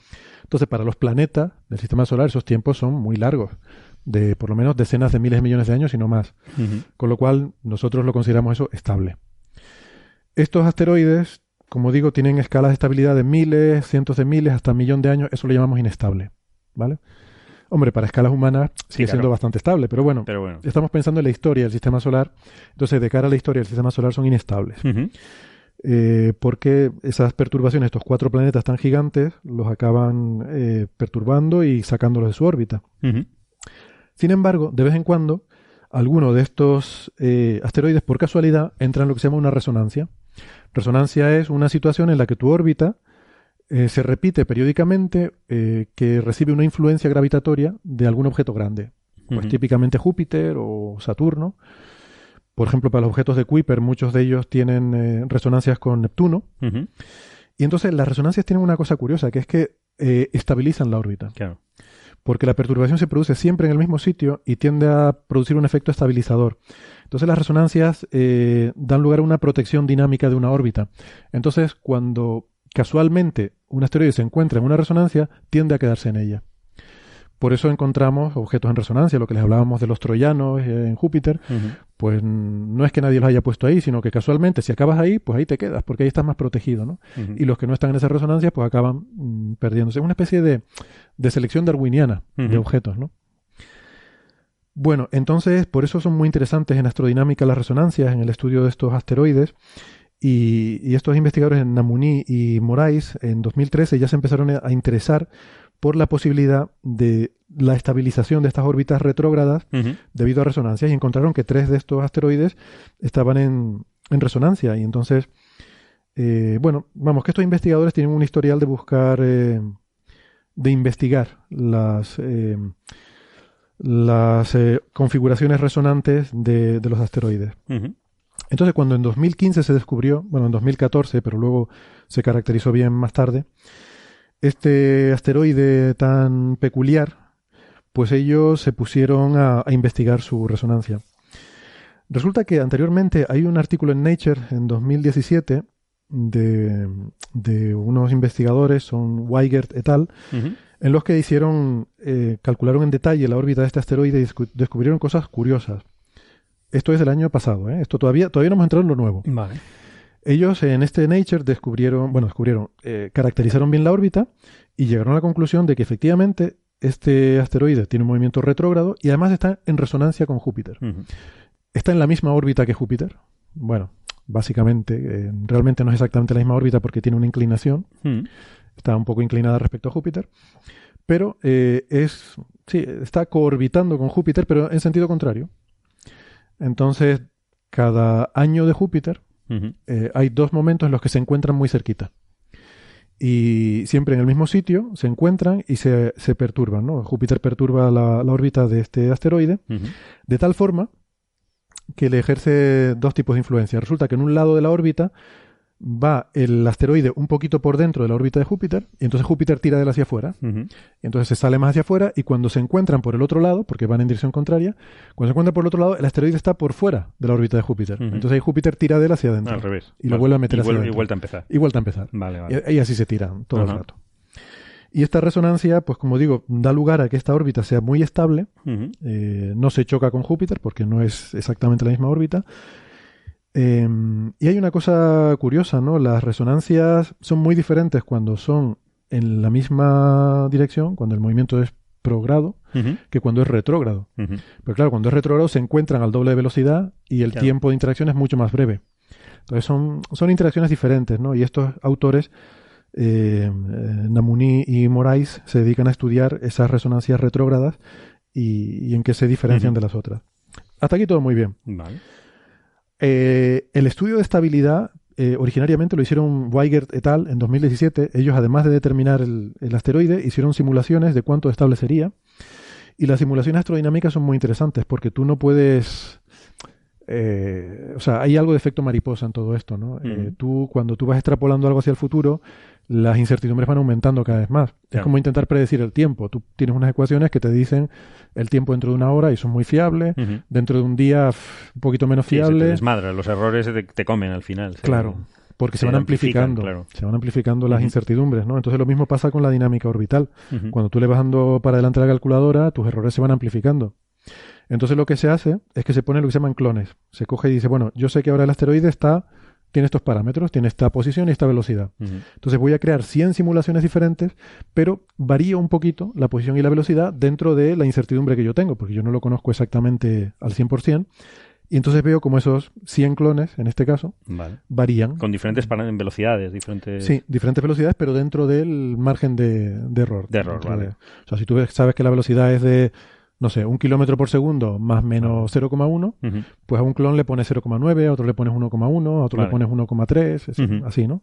No, 1,3 no, 1,03. Te ha pasado, quería pero decir. bueno. Me he pasado. Me he pasado. Y entonces los dejas evolucionar Vale. y vas viendo qué camino cogen y en función de eso haces probabilidades. Si se acuerdan, cuando hablamos del Tesla de Elon Musk, había un artículo que hablaba de que una probabilidad de que en tantos millones de años caiga en Marte, una probabilidad de que en tantos... Se habla de probabilidad por eso, porque tú lanzas muchas simulaciones y se- si de 100 que lanzas, en una de ellas cae en Marte, pues dice, bueno, pues hay un 1% de probabilidad de que caiga en Marte. ¿Vale? Entonces, tú calculas probabilidades basado en cuántas de tus simulaciones, cuántos de tus clones les pase tal o cual cosa. Claro. Entonces, este artículo de Weigert de tal de- del año pasado, ellos hicieron una primera simulación con 100 clones eh, y con, llegan a la conclusión de que esta órbita es sorprendentemente estable, es mucho más estable que los centauros normales. Es estable en escalas de millones de años, lo cual ya fue sorprendente. Eh, y eso me parece que debía haber tenido mucha repercusión mediática, pero no la tuvo. No sé por qué. De hecho, yo ni me enteré. Yo me estoy enterando ahora por, por todo esto. Y ese paper me parece muy chulo, la verdad, el Nature este de, de Weigert et al. Entonces ahora, eh, un año más tarde, sale este, este paper, que también me parece interesante, el de, como digo, el de Namuni y Morais, que es el que ha salido en los medios de comunicación, y ellos van mucho más a lo bestia. Ellos hacen una simulación mucho más sofisticada de estas de modelos de NISA, ya usan un millón de clones, Vale. o sea, casi nada, para realmente analizar en detalle el, el comportamiento de este asteroide, ¿no? Y bueno, llegan a una serie de conclusiones que son interesantes. Hay dos conclusiones principales de este artículo. Una de ellas es la que le ha dado repercusión mediática y es con la que yo no estoy muy de acuerdo, o por lo Mm. menos no la entiendo. Y la otra conclusión ha pasado totalmente desapercibida, nadie habla de ella y es la que a mí me parece que está chulísima. Mm. Entonces, em, la conclusión que hace que salgan los medios de comunicación es que dicen, esto es un asteroide interestelar, como Oumuamua, pero que en vez de irse se ha quedado. Con lo cual podemos estudiarlo en detalle. Entonces, a mí eso no me gusta, por, por razones que luego explicaré. ¿Y ¿Pero por qué llegan a esa conclusión? por qué llegan a esa conclusión? Vamos a ello. Bueno, pues hacen este millón de clones y los ponen a, correr. Esta simulación es súper, súper sofisticada. Fíjate que tienen en cuenta, tienen en cuenta todo el sistema solar, los cuatro planetas gigantes en detalle, la posición de las órbitas de los cuatro planetas gigantes, los tienen en cuenta. Tiene en cuenta el Sol y los planetas interiores, pero no en detalle, sino que lo mete todo en el Sol. Sí, como si fuese. Como si fuese de- todo Bueno, un- somos muy pequeñitos comparados con el Sol. Sí. Porque es que el sistema solar No realmente, las escalas. Tanto. En, en escalas no afectamos tanto. Claro, la distancia del, del Sol a Marte, Hasta Marte. que es la definición del sistema solar interior, es mucho menor que la Sí. distancia luego a, Sí, donde están estos asteroides. Entonces, todo esto ellos lo cogen y lo comprimen y dicen, bueno, esto es un punto. Yo, si pasa de Marte para adentro, lo considero que ha chocado con el Sol. Vale. Porque aparte ahí también hay mucha más densidad de encuentros en el sistema solar interior porque está más poblado, son más pequeñitas las órbitas y hay más objetos, más densidad de objetos. Entonces, bueno, ellos ya dicen, si, si entra de ahí para adentro, ya, ya tal. Em, pero bueno, considera eso, eh, considera los cuatro planetas gigantes, como decía, considera la nube de Oort, o sea, modela la nube de Oort como ¿no? una, sí, un modelo, con una- unos ciertos parámetros. Eh, globalmente, claro, no, no entras en detalles de dónde está cada No, asteroide, claro. sino como una, una distribución de masa Vale. en general, homogénea. Modelan las mareas galácticas, o sea, consideran la galaxia y el efecto tridimensional de la marea galáctica y tienen en cuenta cómo varía eso según el Sol se mueve Claro, se por mueve la galaxia. Por la galaxia, claro. Entonces, la marea de la propia galaxia lo tienen en cuenta y también tienen en cuenta los efectos de las estrellas vecinas Joder. según Casi los datos nada. de Gaia, según el Data Release One. Ajá. Que, Bueno, bueno, claro. no es tan completo, pero es lo que había. Fue lo que había. No, no tenían, no, supongo que no les dio tiempo de meterlos del Data Release 2, Ujú. pero tienen en cuenta, pues eso, las estrellas que, digamos que hay en la vecindad solar o que de los datos de Gaia en algún momento han estado suficientemente cerca como para poder influir todo esto. Claro. O sea, que bueno, es tremendo. No, esto es, es muy, muy, muy salvaje la simulación, vamos. Muy detallada, ¿no? Yo no sabía, de hecho, que estas simulaciones se hacían con tanto detalle. Yo pensaba que solo tenía en cuenta los planetas, pero... pero no. Entonces, bueno, hasta ahí bien. Eh, y entonces lanzan un millón de clones. O sea, esto habrá sido tiempo de cálculo para calcular un millón de diferentes posibilidades de, la- de darle para atrás en el tiempo a la órbita de, de este asteroide, ¿no? O sea, coges los parámetros actuales y haces un millón de cálculos diferentes de cómo ha ido atrás en el tiempo. Le das a la- al reloj para atrás Vale. para ver cómo ha ido evolucionando esto. Y es curioso, resulta que encuentran que aunque es más estable que los centauros normales, eh, estos clones tienen una vida media entre mm, 0,3 millones de años y eh, la mediana es de 6 millones de años, Que, que realmente es poquito. Es ¿eh? poquito, Es poquito. escalas astronómicas, sí. Es Sobre nada. todo teniendo en cuenta que su conclusión es que este bicho lleva aquí 4.500 Claro, millones de años. O sea, claro, que es un poco contradictorio esto. Luego explicamos por qué dicen eso, Vale, pero vale. ellos resulta que del millón de clones que lanzan, la mitad de ellos viven menos de 6 millones de años. Pero concluyen que el asteroide real es uno de los casos Es extremos que ha sobrevivido, claro. que ha sobrevivido durante 4.500 millones de años. Bueno, eh, los clones inestables, la mayoría de ellos se salen de la órbita rápidamente y se comportan como los otros centauros, eh, ¿vale? Y eh, muchos de ellos acaban con inclinaciones polares. Y aquí viene un Sí, punto eso yo no- interesante. esa es la parte que yo no entendía. Esta es la parte chula. Ellos dicen que de esta órbita, y, y sostienen que probablemente la mayoría de los asteroides retrógrados son lanzados a una órbita polar y forman una estructura dinámica en la nube de Oort que ellos llaman el corredor polar. Corredor polar. Es un concepto nuevo que introducen aquí. Ajá. O sea, ellos dicen que en la nube de Oort debe haber un corredor polar que está formado por objetos expulsados eh, que venían en orientaciones eh, retrógradas. Vale. Pero ese es- Está en, un plano perpendicular Sí. al sistema solar. Exacto. Vale, por eso. Yendo a, eh, digamos, en una órbita perpendicular al plano del sistema solar. Vale, Una órbita polar. Y bueno, luego contaremos por qué sí. esto es interesante, pero esto que yo sepa se introduce nuevo en este paper. De hecho, lo Sí, estuve, yo no entendía nada porque no lo había oído nunca, digo, pero. no, lo estoy buscando en Google y la primera aparición que me aparece de corredor polar en el contexto de asteroides es en este paper. A mí esto me parece el resultado importante de este artículo. Pues sí. Es una predicción de que hay algo que todavía no se ha observado y que puede ser potencialmente muy interesante. Luego lo discutimos. Volviendo a los clones, eh, del millón de clones que sacan, solamente 49 son estables en escalas de miles de millones de años. Vale. Bueno, ya. Bueno, son algunos. Pero de un millón Nah, son muy poquitos. Muy poquito, pero como lo estás viendo, puede ser uno de esos. Claro, puede ser uno de esos. Pero a mí me queda la cosa de decir, bueno, entonces si en vez de un millón hubieran lanza- lanzado 100.000, Pues no menos les hubiera todavía. salido ninguno. Bueno, le hubiera salido Al- cuatro, pero sí, les de hubiera- 10.000 no hubiera salido ninguno. Con lo cual da un poco de miedo, porque dice, bueno, a lo mejor si en vez de un millón lanzas 100 millones, aparecerían otras cosas que no has visto, ¿no? Claro. En fin. Pero si- siempre que veas que eso es posible, pues claro, como tienes un solo ejemplo, Tienes un solo tú ejemplo. solo entonces, tienes un ejemplo. imposible cual- no es. Claro, eh, con lo cual no te pueden falsear esta teoría, ¿no? Te pueden No. desmentir la teoría Es tan muy, rápido. es muy poco probable. Eh, y entonces, aquí viene la conclusión. Ellos concluyen que el asteroide real es uno de estos 49, Bueno, que es uno estable. Dicen que se formó al principio del sistema solar, vale. que se formó, no, que fue capturado. Fue capturado Que venía de fuera- hace Sí. 4.000 millones de años. Sí. ¿Y cómo llegan a esa conclusión? Bueno, primero porque dicen que lleva en órbita 4.500 millones de años, Vale. por lo menos el tiempo de los planetas. Ok. Basándote en eso, dices, bueno, si lleva ese tiempo, no se pudo haber formado con el sistema solar porque no hay forma de que tú puedas eh, traer objetos de la... De, o sea, que, que las teorías, vamos a ver, que las teorías de formación de planetas en el sistema solar primigenio no son compatibles con producir una cosa con esta inclinación tan brutal, con un, un- un asteroide retrógrado, eh, no es compatible con las teorías de formación. Con lo Que cual, vaya al revés en esa nube de polvo Exacto. que va en otro sentido, además. Exactamente. Vale, vale. Que eso tenía que haber sido algo que lo- los planetas sí pueden dar lugar a eso, pero no puede haberse formado originariamente. Ok. Entonces, como ellos dicen que lleva desde el principio, ahora, ahora decimos por qué dicen eso, que es la parte más floja, como ellos dicen que lleva desde el principio, y como no es consistente con las teorías de formación del sistema solar, entonces tiene que haber sido capturado. Tiene que haber sido capturado cuando se formó el sistema solar. Mm. Vale.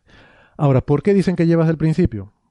Aquí es la parte que yo no entiendo muy bien o no estoy de acuerdo, y a ver qué opinan ustedes. Ellos invocan lo que se llama el principio copernicano, que es una especie de reformulación del principio antrópico, pero de otra forma, ¿no? El principio copernicano también se llama principio de la mediocridad humana, eh, que a mí me gusta más expresado así, que dice que no somos especiales, Ya. ni vivimos en un tiempo especial, Mm. ni hay nada especial ni particular sobre nuestra posición, ni en el espacio ni en el Sí. tiempo, que suena muy razonable. Sí. Vale. Entonces ellos dicen, si este asteroide tuviera una órbita inestable, tuviera una órbita inestable, sería muy improbable, sería irrazonablemente improbable que lo viéramos, porque si viviera un millón de años, Sí, no, no. pues claro, de, de un millón de años que viva en toda la historia del sistema solar, que son 4.500 millones de años, que justo de esos 4.500 millones haya ido a pillar el millón de años en el que nosotros podemos observarlo, es mucha casualidad. O no. Es que ese es el problema de esta de esos principios, ¿no? Que No, como dicho, dicho así, sí vale es lo mismo que lo contrario. claro, dicho así sí es casualidad, pero es que yo lo, yo lo contrapongo con decir, pero es que esto puede ser un equilibrio dinámico. O sea, es que este puede no ser el único objeto eh, que viene de fuera. La- supongamos la hipótesis Sí. alternativa. Y la hipótesis alternativa y la sencilla es que esto no es interestelar, sino que viene de la nube de Oort. Vale. Y la nube de Oort que está muy lejos, pasa una estrella Hace que la perturba y hace un millón de años. Hace un millón de años un millón de vino y lo, se capturó. Lo y... perturbó, se cayó, Vale. cayó hacia adentro y claro, cayó, a ver saber en qué, con qué trayectoria y quedó capturado en una Vale. órbita retrógrada. Vale. Pasó hace un millón de años. Pero es que a lo mejor eso pasa a menudo. O sea, si solo pasara Sí, una a lo vez, mejor está pasando Claro. continuamente. entonces cada millón de años expulsa uno y otro cae y otro. Entonces lo que hay es un equilibrio entre los que caen y Mm. los que salen. Y a lo mejor hay una hora y hace un millón de años No, había otro. había otro. Vale. O no había ninguno. Sí. Y a lo mejor en el futuro habrá tres. Es posible también. Claro. ¿Qué opinas, Ángel? Yo Ángel se pienso durmió. lo mismo Ah, que no, tú. está aquí. O sea, no, es que no, no, no, en serio, porque es que eh, la, la opción de que sea un asteroide interestelar capturado, a mí me parece que viene un poco influenciada también por, por la historia de Oumuamua. Ujú. Sí, puede ser. Me, me da, me da a mí la tal, que como ha tenido tanto eco mediático, pues se ha podido poner un poco en calzador, sobre todo después de escuchar tu ah, discusión sobre el, el- el artículo de que solamente cuarenta y pico casos de los millón de simulaciones que se han lanzado sean las que dan unos tiempos de vida bastante largos. Me parece mucho más razonable que sea de alguna manera un asteroide o un objeto que viniera de la nube de Oort capturado de alguna forma pues como vino y que ahora pues tiene un movimiento retrógrado, exactamente lo que tú has estado comentando. Pues bueno, eh, hay también otros investigadores, claro, pues mi, mi opinión aquí será irrelevante, yo soy un aficionadillo, pero hay otra gente que trabaja en el campo que también ha salido en medio de comunicación diciendo que, no están de acuerdo, que a ellos les parece más probable la hipótesis de que haya caído en algún momento la nube de Oort Y continuamente esté montado. pasando esto. y esto pasa de vez en cuando, uno cae, otro sale, y bueno, en fin. Pero, pero como digo, no es una cosa así, tiene un montón de eco mediático, como efectivamente ha tenido, Hmm. particularmente a, a raíz de Oumuamua, y claro, ya lo están diciendo, además, este asteroide pues estaría súper interesante porque si mandamos una sonda allí y resulta que es interestelar, pues ya podemos estar estudiando un objeto interest- interestelar en el sistema solar sin tener que ir corriendo en busca de Uma Uma, que ya no llegaremos, Sí, ya se o esperar que venga el siguiente. Claro. Sería bonito, sería bonito. De todas formas, aún así, tengo también otra crítica a eso, que ahora, ahora comentaremos. Sería bonito porque tendríamos un asteroide interestelar en casa. Podríamos ir y Sí. estudiarlo y observarlo. Sería, hombre, relativamente fácil mandar una misión para acercarse, pero, pero bueno. Eh, pero yo no, no, a ver, no lo tengo nada claro. Eh, el argumento básicamente es el que les acabo de decir. Mm, La mayoría de las órbitas son de breve, o sea, son inestables, de escalas de estabilidad muy breves, y las 49 estas que hay son súper estables. De hecho, son tan estables que lo pueden extrapolar hasta 40.000 millones de años. Entonces, O sea, que, ahí, que pod- vale. que, vamos, que es más estable incluso que la vida del sistema solar, ¿no? Podría, teóricamente, podría haber llegado desde antes de la, del Big Bang.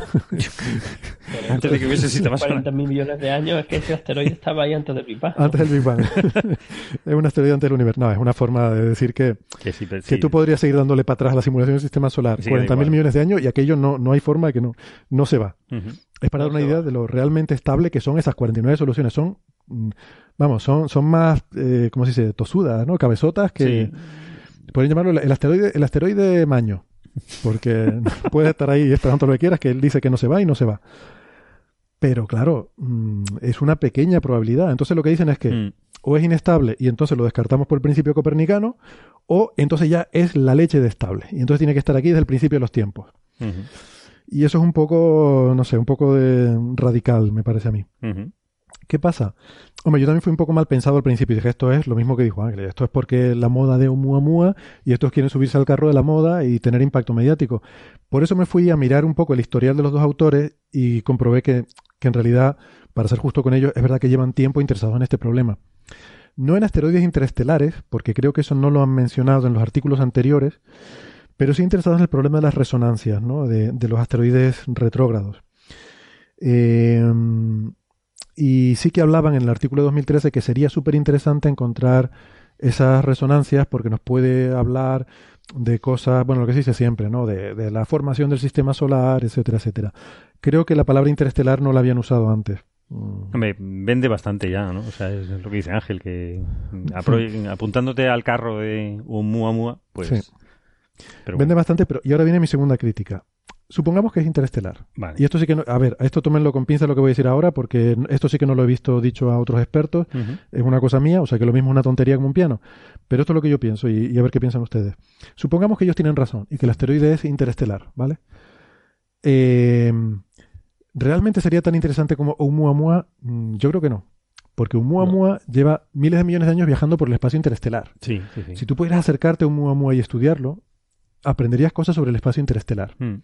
Si este asteroide es como ellos dicen, se formó con el sistema solar. Sí. Se formó en la misma eh, nursery, en la misma Sí, guardería. guardería, ¿no? Sí, Que, eh, que el sistema solar. De la misma nube primigenia del sistema solar. Y ha sido adoptado por el sistema ha sido solar. adoptado. Tiene otros, adoptado. otros materiales, puede tener otros materiales. Viene de la misma nube, o sea, el- del mismo cúmulo que se formó el Sol y sus estrellas hermanas. 4.500 millones de años aquí. ¿Cómo, Sí. perdona? Que llevaría 4.500 millones de años. también. Llevaría 4.500 Hombre, millones de aquí nos hablaría de la, de la, del origen del Sol. Del O sea, Sol, exacto. Donde se formó el Sol. en como qué- cualquier otro materiales. objeto de la nube de Oort. Efectivamente. Sí, también. O sea, mi teoría es Sí, que sí, si, no- es- si lo que ellos dicen es cierto, este asteroide sería técnicamente interestelar, pero en la práctica la información que nos daría sería la misma que cualquier otro objeto Hombre, de la nube sobre todo teniendo en cuenta que puede haber choques. En- se, ha, se ha- ha podido tener colisiones. Ha- Entonces se ha, ha podido contaminar con otros objetos que Eh, ya eran de la propia nube eh, primigenia del sistema solar, con lo cual el interés baja un poco. ¿no? Claro Bueno, que no sí. solamente en la nube primigenia, sino en los Ujú. 4.500 millones Sí, de años también ha exacto. podido tener colisiones o choques con pequeños otros. Bueno, ha tenido que tener, objetos, o sea, no es que- asteroides no más es- grandes Es probable. y. Lo que quiero decir es que eso- sí, lo que quiero decir es que tiene nuestra misma historia. Sí. O sea, eh, eso. no es realmente no es realmente alienígena. Eh, ha vivido con nosotros. Claro, los inmigrantes cuando llevan mucho tiempo ya son igual que nosotros. Exacto. Este es, este es un, eh, nació con nosotros. Quiero decir que na- nació con el Sol y ha vivido con nosotros desde entonces. Es como si no fuera un hijo biológico, pero es un hijo adoptado. Porque es lo mismo. Que es lo mismo. Al final es lo mismo. Ha adoptado un hijo y, Y se parece es hijo, ti. hijo tuyo al final. Al final se parece a ti. Claro, esto es lo que yo creo. Y además, a ver, sería, no sería hijo, pero sería sobrino, porque sería hijo de alguna estrella hermana del Sol, Hermana del Sol, sí. Que se formó con el Sol, más o menos de las mismas condiciones. Entonces yo creo que no nos daría la misma información que nos daría Oumuamua. Este nos daría, yo creo que la misma información básicamente que cualquier otro cuerpo de la nube de Oort eh, del sistema solar. Entonces, aunque ellos tuvieran razón y técnicamente fuera interestelar, sería Sí. una etiqueta. Sí. Y ya está. sí, sí, sí. Pues esa es mi, esa es mi opinión. Bueno, entonces, el tema del asteroide interestelar a mí me deja un poco frío. A mí me gusta lo del corredor. eh, el corredor polar el ese corredor está, ma- está chulo, yo no lo había entendido. Entonces, es una predicción Chulo. de que existen otros asteroides también en ese en Exacto. esa, en esa órbita en- del plano perpendicular al sistema solar. Exacto, yo creo que nos está diciendo que Eso si queremos, eh, que deberíamos intentar buscar esa zona, porque si hay asteroides interestelares, Y eso serían verdad, interestelares todos. como bueno, serían en alta probabilidad En alta interestelares. Podría haber de otros también. Bueno, Pero los interestelares habría dos tipos, habría progrados y retrógrados. Pues los retrógrados acabarían ahí. Entonces, es un sitio donde debe haber una alta densidad de aesteroides interestelares, según ellos. no, De los- de los no tiene ningún brillo intrínseco, o sea, son cosas muy oscuras y no hay, no hay manera o de verlas. no hemos visto ninguno. Están lejísimos y muy oscuros. ¿no? Están lejísimos, sí. sí. Y un albedo mínimo, brillan poquísimo, o sea, reflejan muy poco la luz. Bueno, Albedo no sé, pero, pero que está muy lejos. Sí, bueno. que está muy lejos. Entonces, pillar uno de esos sería pone, sí, complicado. No sé. Quiero decir que si queremos buscar cosas en la nube de Oort, pues ese sería el sitio interesante para mirar, porque ahí podría haber una alta población de cosas interestelares. Porque eso estaría a la distancia de la, de la propia nube de Oort, o no estaría más cerca. Bueno, habría, habría todo, no, habría todo un rango. Habría un sí que es rango, cierto, ahí sí. Vale, vale, vale. Habría todo un rango. Eh, esto habría que explorarlo más, yo creo. Habría No, que hacer más bonito, simulaciones de esto. Eh, según ellos sería una estructura dinámica en la cual van lanzando cosas ahí, otros se acaban yendo, acabas metiendo otros. Pero los asteroides interestelares que captures por ahí, pues muchos de ellos acabarían en ese sitio. Vale. O en ese, en ese sitio, en esa región. Bueno, Pues pues, eso es lo que me pareció a mí curioso del asunto este. Sí, sí. Vale. Muy bien. Vamos con las pirámides. Venga. Cambiamos totalmente, radicalmente de tema. Claro. Volvemos a la Tierra y... Bueno, a la Tierra un poco, porque Entre el espacio y la Tierra. vamos a hablar de Medio, medio la Tierra. medio, medio, ¿no? La interfaz. Bueno, vamos a hablar de las cosas primero más de la Tierra. No voy a poner más los pies en el suelo. Eh, hace... Desde hace un año les hemos venido hablando... Bueno, ma- de hecho más. eh, del proyecto Scan Pyramid venimos hablando yo creo que hace ya dos años largos sobre este proyecto súper interesante de hacer radiografías de pirámides Sí. usando muones cósmicos Vale. que vienen del cielo, atraviesan la pirámide y se ponen placas dentro de una pirámide para detectar esos muones y se va dejando, ¿no? Que, que vayan acumulando eh, como si fuera una especie de emulsión fotográfica. Sí, que como una antigua placa fotográfica. Como una Lo que antigua pasa es que placa no es luz lo que acumulas. Son- Y de esa son- forma se hacen radiografías de las pirámides. ¿no? Y con eso, pues hubo una noticia mm, que la contamos en nuestro... Sí, en la, el 136, episodio creo, ¿no? 136. Estaba Juan Antonio Belmonte, sí. Vale. Sobre un supuesto hueco, ¿no? Ah, Sí. verdad, está- sí, estaba Juan Antonio. Estaba. Juan Antonio. Y hablamos de un hueco que había en la pirámide de, de Keops, o Jufu, O Jufu, que es la otra forma de la otra pronunciar. forma de decir Keops. Keops es el nombre griego, Jufu es el egipcio. Eh, y por lo visto, en esa gran pirámide, pues había una zona ahí, por lo menos de menor densidad. Era lo que se podía Mm. afirmar con las radiografías de muones. Y bueno, pues estaba ahí la cosa, está todo el mundo revolucionado en la egiptología. ¿Por qué está esa, esa... Se hablaba de que si podía ser una cámara, Sí. otros decían que no, que era simplemente un elemento estructural, que era simplemente podía ser una cámara de descarga. Mm. O quizás no era un hueco, sino era una zona de menor densidad, porque en vez de grandes bloques había arena, cascotes que usaban a veces para rellenar. Eh, y ahora ha salido un, bueno, ni siquiera es un paper, eh, es un investigador que se llama David Lightbody de la Universidad de Glasgow, que dice que a lo mejor hay otra explicación más sencilla para todo esto. Sí, está bastante bien. Hombre, e- es un paper en el sentido de lo que decía César, ¿no? Eh, Cuando hablamos con él, que, que, que en, este, en este tipo de campos eh, son más. eh, son menos, menos eh, propensos a decir las cosas con cuatro datos, sino a tener un, una literatura pues mucho más extensa, ¿no? Es decir, que son razonamientos lógicos, Mm. más que realmente ir a- al dato, ¿no? Entonces hay que entender que es otro tipo de, de publicación. ¿no? Lo- luego explicamos por qué, por qué Carlos dice esto y quién es César. Luego claro, se lo César contamos. Esteban, Sí, también es otro, con Juan Antonio Belmonte son nuestros arqueastrónomos de la casa, Exactamente. eh, pun- punteros además mundialmente, ¿no? Eh, Lu- Luego les contaremos. Luego contamos. Eh, Lo, lo que estábamos viendo, es, hombre, lo de encontrar huequitos en pirámides y en tumbas en Egipto es, es, es- es- Es lo más. es la moda, siempre lo ha sido. Además, es eh, de tiempos inmemoriales es parte de nuestro, bueno, nuestra cultura humana tener que buscar cosas que no hay, ¿no? O bueno, o que a lo mejor hay y que nos excita la imaginación y que habrá en esos huecos, ¿no? El, eh, en su día estuvo fue bastante criticada. Bueno, esto es de noviembre, ¿no? Del, año pasado, ¿no? Eh, estuvimos hablando, bueno, yo no estaba en ese programa, pero lo estuve, estuve escuchando, que veíamos con, con los muones esto, que hay, hay eh, partículas que vienen del espacio, casi a la velocidad de la luz, que son mucho más pesados que los electrones, son generados en los rayos cósmicos, y que vienen desde el del cielo hacia abajo, ¿no?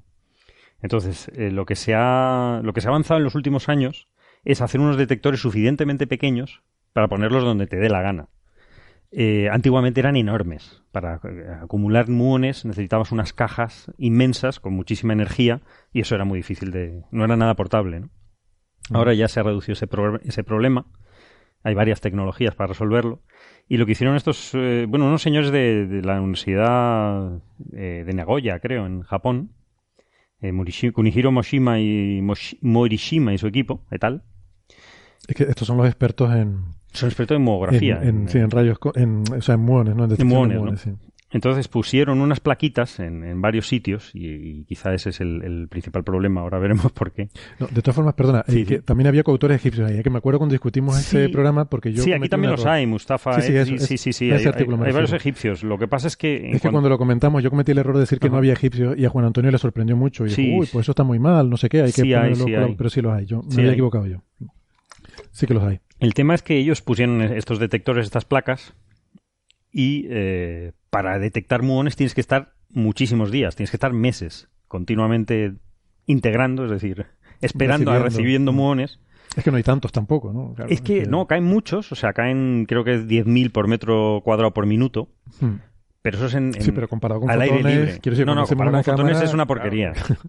Pero estás al aire libre, es decir, sin que haya nada en medio. Pero Claro. si estás debajo de una pirámide, todas los cientos, las toneladas de, de caliza que hay encima lo absorben, entonces te quedan un 1%. Hmm. Entonces tienes una caca de la vaca, o sea, tienes poquísimos muones, ¿no? Entonces tienes que estar... Esto no hace falta censurarlo. No, No, hace Esto se puede dejar. Eso es, eso es natural, no tiene química. No te- Entonces, entonces lo que hicieron estos señores, eh, con muy buen criterio, eh, pusieron varias plaquitas de detectores, son varios, son tres tipos de detectores de, de muones, y empezaron a integrar, a, a acumular muones, a hacer la foto, ¿no?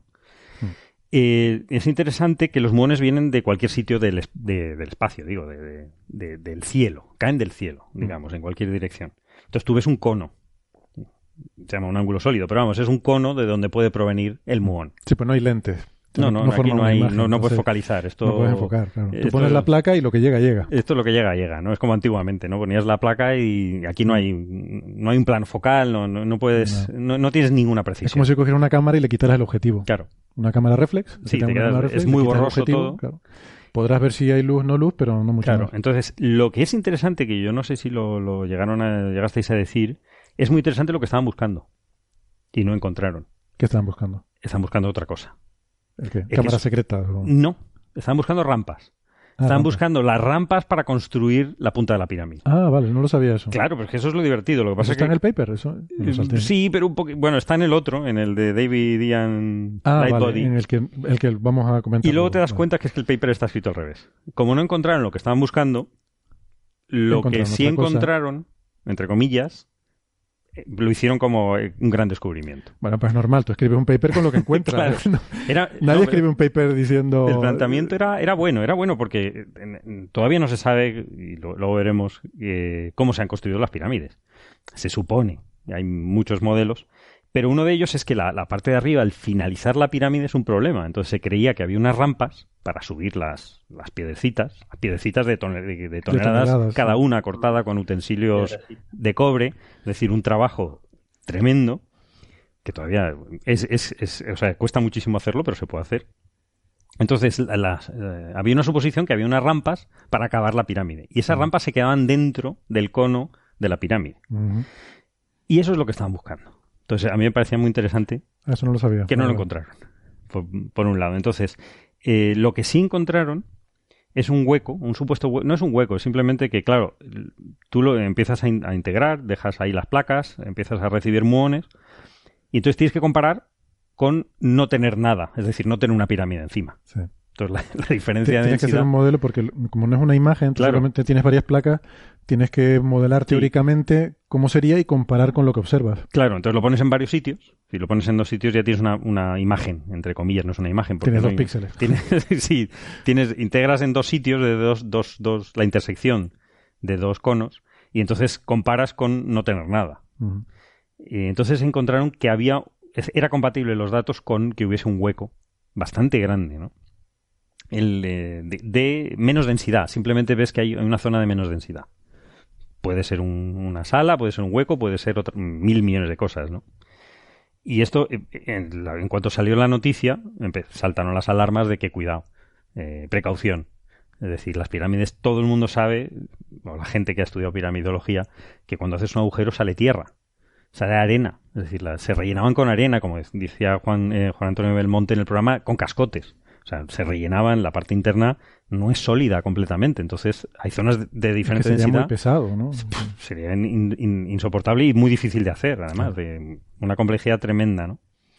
Entonces, ya, ya esa gente, ya la- los propios egipcios ya empezaron a poner la- el grito en el cielo cuando salió esto, pero está un poco mal visto porque ellos controlan todos los descubrimientos egipcios. Hay un ministerio de, de- de- no sé cómo se llama, de arqueología o de, De antigüedades. de antigüedades, lo llaman de una forma muy rimbombante. Está, es un cuestión de Estado, todo lo que se hace en, en arqueología en Es Egipto. ¿no? que es un sector del PIB de Sí, ese sí, país. ¿no? o sea, No, es, como es qué sé. Cristiano Ronaldo en Portugal. Claro, O sea, claro, claro. Tiene que tener un ministerio porque una parte de los ingresos del país. Entonces ya esto ya fue ya fue criticado y, y- y entonces eh, lo que ha salido es un, un- un autor pues que ha encontrado una explicación un poquito más bastante sencilla a, a lo que ha pasado. Lo que pasa es que es importante la geometría de la pirámide, es decir, la, la gran pirámide de Jufu de Keops, para los que hemos ido de turistas, para nosotros es Keops. No- Ah, ¿has estado- has sí, estado sí, sí, yo Ah, bueno. dentro. Eso no me lo has contado. Es muy chulo y entonces eh, es una pirámide enorme, es absolutamente impresionante. Entras por un, un sitio pequeñísimo, te Mm. preguntas si tienes claustrofobia porque si no ni se te ocurra. Ya. Hay, un, hay, un, hay varios metros que tienes que ir agachado sin poder incorporarte En un, un hueco, bueno, donde hay cientos de turistas delante y detrás tuyo. Yo paso. Vas por un sitio muy, muy angosto y, angustioso Yo leo los papers. y de repente llegas a una gran, a una gran rampa que es eh, pues como un toblerone, o sea, como que de forma de toblerone, es decir, tiene dos metros de base, ocho metros de alto y como 40 metros y está muy inclinada, que es bastante, de hecho es la parte más espectacular, la gran, la gran rampa, ¿no? Eh, te, te informan que si hubiese seguido recto no te dejan ir. Hay una cámara pequeñita que es lo que se llama la cámara de la reina. Ahí no- que no tiene sentido, porque las reinas de Egipto se enterraban en otras pirámides aparte. Es una manera de llamarlo, simplemente. Allí creo que explicaba Juan Antonio Belmonte que había una réplica del faraón. Era una especie de... de Sí, un- como un avatar. un avatar del faraón en la otra vida. Es decir, se supone... eso, el tiene un Cal, nombre. el- Sí, tiene un nombre. No, no sé cuál es. Pero no te dejan... no te- por K, me parece. Cal, no, no te dejan ir a, a esa cámara pequeñita que es importante para lo que estamos hablando. Entonces te dejan, lo que te dejan hacer es nada, subir como, como poco a poco por esa, por esa eh, gran rampa que es espectacular, sobrecogedora, ominosa si tú quieres, para llegar a, un- a una cámara pequeñita Pongo la marquita que ya está dicha. Sí, ahí está dicho. Muy, una, una cámara del rey, que ya la llaman la cámara del rey, donde está el sarcófago, donde que estaba no, no encontraron nada cuando los primeros en el siglo IX, creo que, que entraron los, los árabes. No había nada porque estaba saqueado ya desde hace muchísimo tiempo, ¿no? Y el- pero la existencia de estas cámaras, eh, encima, que sin nada dentro, pues siempre nos ha excitado la imaginación y por qué, para qué servía, eh, quién estaba ahí o quién dejaba de estar, qué utilidad tenía. Bueno, eso sigue existiendo, o sea, no tenemos ni idea, ¿no? O bastante poca idea. Hombre, se sabe que se, se enterraban a los, a los faraones en esas, en otras pirámides sí se han encontrado, como dice Juan Antonio, eh, momias, ¿no?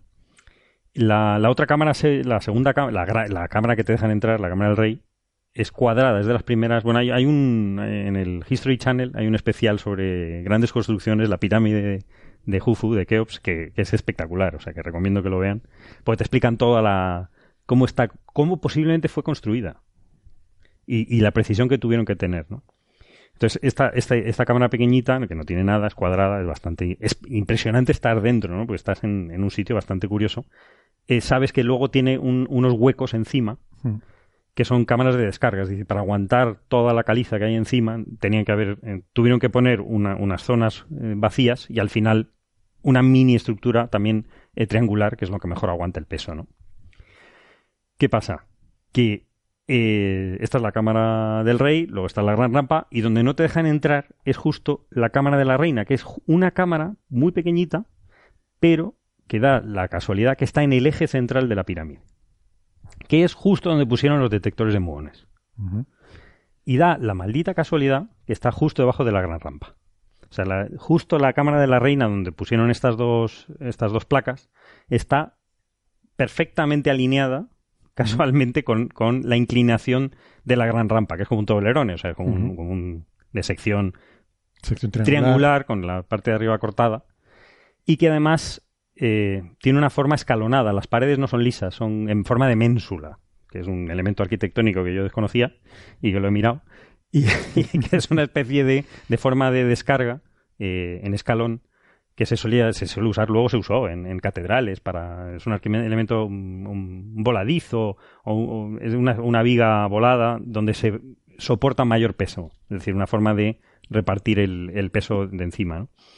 Pues la, la justo la mala suerte o no la mala suerte o no la casualidad que la cámara de la reina está en la vertical justo de esta gran cámara entonces lo que dice este señor eh, Da- David Ian Lightbody no de Ah, Ahora vamos al paper, Sí. que es la noticia de el esta paper, semana. el paper de esta semana es que ha encontrado una explicación bastante más sencilla para, para todo esto, ¿no? Porque la, la original es que, bueno, había un hueco que pues, era compatible con, con otra cámara y eso pues es una maravilla porque siempre quieres pensar que hay otra cámara, hay algo más. Hay algo que no se sabe. hay algo que no se sabe, donde hay riquezas, donde hay... Siempre es la isla del tesoro, es decir, donde hay eh, más cosas de los egipcios que no de los antiguos egipcios que no Mm. Bueno, o conocemos. simplemente un hueco en que no haya riquezas, pero que te obligue a pensar por qué, que para qué. para qué, Claro. por qué lo hicieron. Que- y además ese hueco, sorprendentemente, sorprendentemente, tienen la misma for- el mismo tamaño que la gran rampa. que la rampa, ¿no? Ya empieza a ser sospechoso. Ya es curioso. Ya es curioso. Entonces, en este nuevo paper, eh, lo que Hombre, si plantea... fuera una cámara de descarga podría ser porque, claro, si Tiene la, sentido. la rampa de abajo está vacía, no puedes poner mucho peso encima, pues entonces se te cae Claro, eso es lo que, techo. lo no que decían los propios egiptólogos. eso, ya, ya todas las cámaras tienen una- un hueco encima para que no haya tanto peso. Pues esto igual.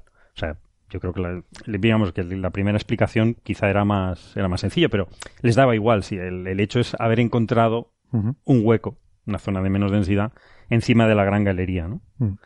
Entonces este señor lo que dice es que si esta gran galería, tal como está construido, con esta forma escalonada, las paredes son escalonadas, no hubiesen podido encajarla, porque además no tenían por qué, en las grandes piedras de caliza que forman la gran pirámide, el resto de, la- de las piedras de caliza, dejarían huecos.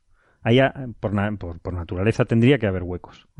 Además, son En, la, en la propia rampa, dices. en, al- Huequecitos pequeños. al- eh, sí, huequecitos pequeños entre la, lo que es la- las paredes de la gran galería y el resto de la pirámide. Mm. Lo cual es muy normal porque en muchas tumbas, muchas veces en- se han hecho agujeros en la pared y ha salido arena. Es decir, podía estar relleno de algo más ligero. Mm. Que es Claro, equivalente a un hueco. tú tienes una rampa que es diagonal y, y estás metiendo eso en una estructura que es escalonada. Sí. escalones y una cosa en Claro. diagonal, pues te quedan huecos ahí entre Claro, la diagonal y los escalones. Ajustarlo al milímetro podían haberlo hecho, pero ¿para qué si no se ve? Es una parte que no se va a ver. Y un montón de trabajo para nada. Para nada. Entonces... eh, O sea, en vez de hacer rocas con esa, o sea, perdón, bloques sí, con esa forma de la diagonal, que es pues, mucho trabajo. que es mucho trabajo. y ridículo y no hace falta esta, esta persona dice que este señor egiptólogo bastante con- conocido que lleva el, el- el editor de la revista de, arquitectura eh, antigua egipcia, en la Universidad de Glasgow también eh, dice que posiblemente hubiesen huecos es una cosa bastante normal y es una so- solución arquitectónica aceptada en, Egipto es decir en antiguo Egipto que no, no pasa nada de hecho hay cascotes en, en grandes en partes de la de la, de la Gran Pirámide o de varias, ¿no?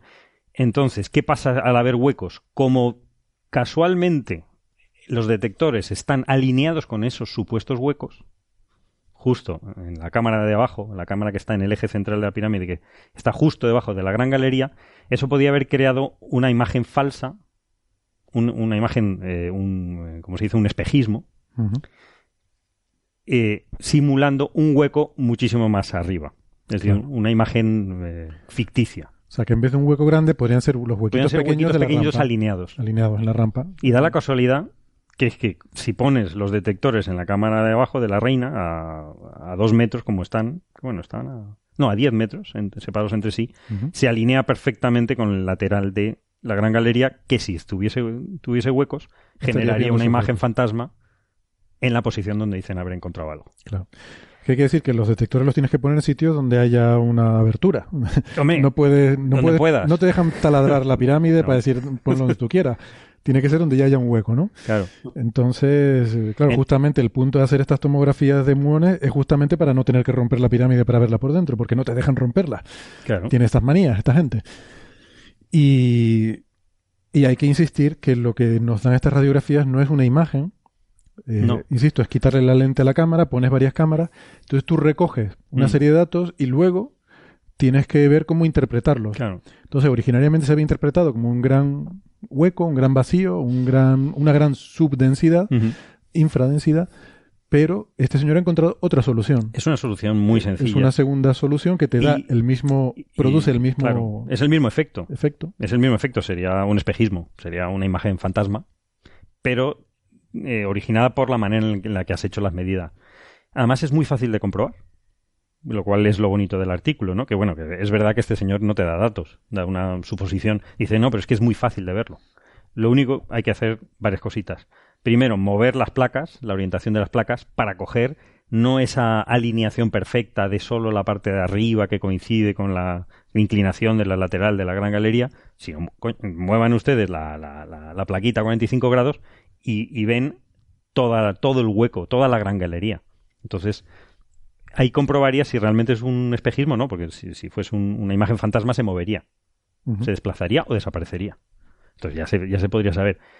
Y se- segundo, una cosa que, a mí me parece básica, que es calibrar los detectores con materiales de construcción de la época.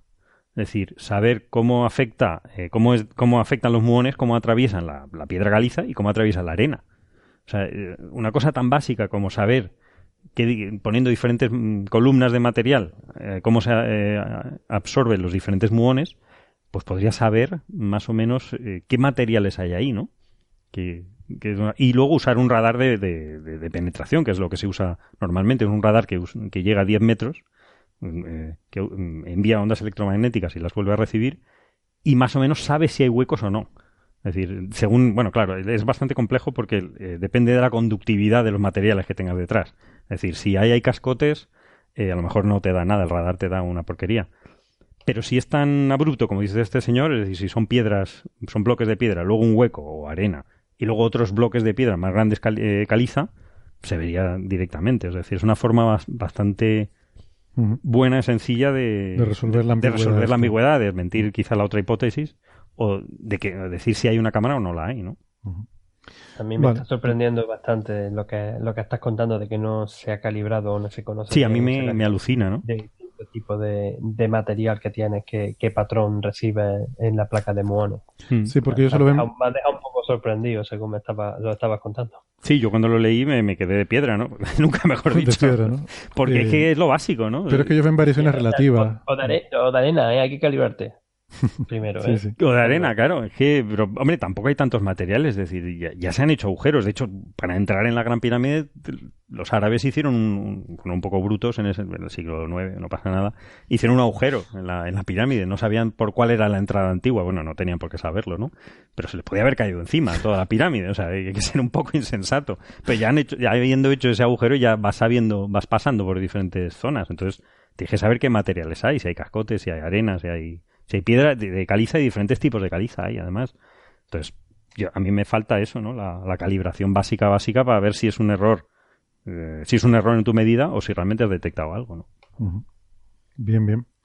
Bueno, pues digamos que este paper mm, genera una sombra de duda sobre ese supuesto, Nunca mejor dicho. ese, ese supuesto hueco que, que queda en la pirámide. Estamos Eh, que nos salimos luego- hoy con estas cosas, ¿eh? Y luego la, Estamos, vamos. y luego la, mm, la a ver, eh, ya, ya he perdido el hilo. Sí, la otra noticia que tenemos Es- de egiptología para esta semana Claro. tiene que ver eh, ya con un desmentido completo de algo que ya veníamos sospechando, porque ya han- que tiene que ver con algo que les contamos en el episodio 147, porque un famoso egiptólogo llamado Nicholas Reeve había sugerido que podía existir eh, una cámara secreta, en este caso en la, en la cámara de, de Tutankamón, eh, que O Tutanhamon. Yo no sé dónde está la- el énfasis ahí. no lo tengo claro. Pero jamón mola mucho. ¿Cómo decía, cómo decía Juan? Ahora no me acuerdo. Eh, bueno, no importa. Eh, que total, la cuestión es que además había una cosa interesante en esto, que es que esto surgió cuando estaban haciendo un digitalizado, un, Ujú. un escaneado de la Escaneado. cámara en tres dimensiones, Ujú. que lo está haciendo además una empresa española. Vamos a sacar la banderita. Vale, Eso que tanto nos gusta, la banderita española. Pues que estaban haciendo un- un- una digitalización en alta resolución de toda la cámara para poder tener esos datos y que la gente pudiera estudiarla sin tener que ir allí Claro. con todo lo que eso supone, ¿no? De intrusismo y de todo. Y entonces, al, al mirar los datos, eh, jugando con los contrastes y tal, que es una cosa que puedes hacer cuando tienes los datos Mm. digitalizados, el equipo de Nicolás Reeves se dio cuenta de que había lo que parecía ser como una puerta que hubieran sellado y hubieran pintado encima, porque, bueno, había como unas líneas allí de contrastes que parecían sugerir ahí la presencia de una puerta que luego se hubiera sellado, ¿no? Y entonces inmediatamente la imaginación se desbocó Nos encanta ver cosas, encanta. huecos y sec- puertas secretas, puertas pasadizos secretas secretos. y tal. Y bueno, se habló de que si era la, la tumba de, de- Iba a decir Nefertiti, no, por favor. No la mate, ¿no? nuestra presidenta. No, no, no, por favor, por favor. Nefertiti, la, la de verdad, es que ya, ya mezclo la. Ya, ya, es que- Una cosa tremenda esto. Y. eh, bueno, pero. Entonces la cosa era tan sencilla como ir ahí con un radar a ver si detrás había. mm, Sí, porque estos algo. radares penetran hasta como un suerte a las 10 metros de, de piedra, entonces esto era bastante factible. ¿no? se podía, se podía hacer, ¿no? Y entonces, bueno, pues ha pasado el tiempo, fíjate, del episodio 147, que Ujú. hablamos de este tema, y no habíamos sabido más del asunto, mm, lo cual, dices tú, hombre, si ya tenían prácticamente, estaban encargando el radar para traerlo y tal, y no te han confirmado bombo y platillo, sí, hemos encontrado la cámara secreta y la tumba de la faraona y de no sé qué, y de, bueno, la faraona no, esa es Lola Flores, pero que, Bueno, la supuesta madre de Tutankamón, sí, que no se sabe. pero que no, que no tampoco. sé si es. No, ahí es un culebrón. Sí, hay un culebrón ahí. ¿Te acuerdas que hicimos un Sí, sí, especial? ya me acuerdo, sí, sí. CSI Nefertiti. Sí, sí, sí, es verdad, es verdad. Pero, pero bueno, entonces, que, que, Que el ministerio dice que no, que el ministerio se que ¿no? fueron con un radar de, de esta de superficie, y estuvieron que no midiendo y, han- y posiblemente fue un rebote en las paredes. O sea, eh, con muchísima seguridad, mucha certeza, no hay ninguna cámara. Rebote se habrá cogido Nicolás Riff. Me parece a mí que. Yo recuerdo cuando hablamos con Juan de esto, él era bastante escéptico. Él era, Escéptico. él era bastante escético, ¿no? Sí, además eh, ha sido bastante taxativo, es decir, eh, con bastante probabilidad, vamos, te pueden hacer asegurar que ahí no hay nada, ¿no? Sí. Lo han repetido varias veces. Había, había dos medidas, un- eran contradictorias, me acuerdo, y esta ha sido la tercera. Entonces, esta un poco de- determina que no, que no hay nada ahí, ¿no? Este estudio lo lidera Francesco Porcelli de la. Universidad Politécnica de Turín y, y decía que, bueno, que nada, que con- con- concluyen que hay, hay evidencia concluyente de la no existencia de cámaras secretas adyacentes o en el interior de, de la tumba de, de de, de la tumba. Em, y nada, pues Sí, sí. Caso nos, cerrado. nos quedamos con eso, en principio. A menos que va- eh, pueda ir alguien a medir otra vez, pero que vamos, que no, no sé si merece la pena. Muy bien, pues eh, tenemos más cosas sobre egiptología y sobre muchos otros asuntos. Porque, como les decía, vamos a hablar con un, un experto eh, en el estudio de, de las pirámides de Egipto y de también de las pirámides mesoamericanas, que es eh, otro de los grandes arqueoastrónomos que tenemos la suerte de tener aquí en el Instituto de Astrofísica de Canarias, que es nuestro compañero César Esteban. Eh, ya ustedes conocen a Juan Antonio Belmonte de otras participaciones en el programa y hemos querido traer a, a César. Y la cuestión es que, eh, pues, eh, hace poco, hace dos meses, dio una charla en el Museo de las Ciencias de Valladolid, que está en iVoox, por cierto, si alguien quiere escucharla, la pondremos, pondremos el enlace en nuestra web, señalirruido.com. Allí siempre ponemos las referencias de las cosas de cada episodio, de las cosas que comentamos. Pondremos también el enlace a, a la charla de César. Eh, y él, eh, pues en esta charla habla de un, bueno, un tema que, sobre el que se ha estado informando, eh, que tiene que ver con si los extraterrestres construyeron las pirámides de Egipto y otros otros grandes Y, y vuelta la burra al trigo. o sea, siempre estamos con eh, eso. del mundo, ¿no? Eh, siempre estamos con eso porque hay gente que todavía no se cree que fueron los extraterrestres, entonces pues está bien que un experto Que no tenían nada que hacer los extraterrestres más que venir aquí a hacer piramiditas. No, hombre, eso eran los que los, lo que les tocaba, pues su trabajo, pues, yo Claro, sé, porque eran- eran antropólogos extraterrestres y tenían que venir a, yo qué sé. Bueno, pues que tuvimos una tertulia muy interesante Mm. con César que grabamos porque él no podía estar hoy aquí, eh, la grabamos hace un par de días y pues se la vamos a poner ahora a continuación y yo creo que con eso terminamos el episodio de hoy, si no tienen Muy más bien. comentarios. Eh, bien, pues les dejamos entonces con esta Yo quería, conversación. yo quería simplemente que volver a enfatizar que me hizo mucha, mucha ilusión participar brevemente, porque la verdad que después la observación me, me absorbió Mm. y tuvimos un pequeño problema de conexión y no pude tampoco seguirlo mucho más, pero que, que de verdad que, que invito a todo el mundo a, a escuchar a la, la entrevista a César y también la charla que dio en el, en el, en el Museo de las Ciencias de, de Valladolid y, y a seguirlo también, porque aparte de- del tema de arqueoastronomía que hace, es un experto mundial en el análisis de nebulosas, Sí, es verdad. Sí, sí. Muy bien, pues aunque eso- no se va a pronunciar el nombre de Cthulhu. ¿Se pronuncia así? Creo que no se podía pronunciar. ¿No es- Había no una Cthulhu? si lo pronunciabas nos pasaba algo muy malo. Ah, vale. Era el Voldemort de los... Sí, pero creo que es de, de Lovecraft, ¿no? De- de- creo que la gente dice Cthulhu, pero no sé. Yo no me atrevo. No me atrevo. Si lo, si lo dices bien, se acaba el mundo o algo así. Bueno, entonces está claro que no lo hemos dicho bien. No lo hemos dicho bien todavía. No lo hemos, no lo hemos dicho O bien, suficientes no- no lo veces. hemos dicho bien, no lo hemos dicho bien. Yo se lo, iba, se lo iba a soltar y justo cuando se iba a soltar tuve que cambiar de exposición y ya no se lo pude decir. Bueno, pues nada, construyeron los extraterrestres las pirámides de Egipto. Con eso les Muy bien. dejamos. Hasta la semana que viene. Adiós. Venga, un saludo, hasta luego. Hasta luego. Doctor César Esteban, bienvenido a Coffee Break. César es eh, investigador en el Instituto de Astrofísica de Canarias y es profesor en el Departamento de Astrofísica de la Universidad de La Laguna. Eh, fuiste profesor mío, por cierto, supongo que no te acordarás porque hace mucho tiempo, pero en la asignatura de medio interestelar, que, Sí, sí. que estuvo muy bien, por cierto. una- me, me gustó mucho la asignatura. No sé si he tenido ocasión de decirte alguna Bueno, ocasión sí habré tenido, pero no, no te lo habré dicho. Así que aprovecho ahora y, y, y te lo digo públicamente, que me gustó mucho. Medio interestelar es estas cosas de nebulosas y todas las cosas bonitas que hay en el universo. Eh, y, y nada, y también nos acompañan en esta tertulia eh, Julio Castro, al que pillo ahora mismo bebiendo agua, así que Bueno, lo sí. presento justo ahora para hacerle la, para fastidiarlo. Bueno, buena. Tranquilo, traga, traga Ya tranquilamente. tragué, ya tragué. Gracias, Héctor. Y, y también por videoconferencia eh, tenemos en Sydney, Australia, a Ángel López Sánchez, el Lobo Rayado. Hola Ángel. Hola, ¿qué tal a todos? Y en particular a César, que me hacía particularmente ilusión unirme a vosotros hoy para escucharlo. Sí, porque además creo que ustedes también han, tenido eh, algo de, de relación, ¿no? En, en tu carrera profesional, Ángel, creo que... es- Bueno, Bueno, algo, algo como que César es mi jefe. Yo le sigo llamando mi jefe. tú. En, en el argot quiere decir eh, tu, tu director de tesis, o- o el supervisor de tu tesis doctoral, ¿no?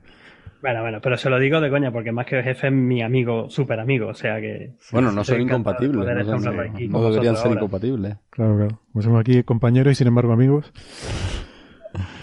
Muy bien.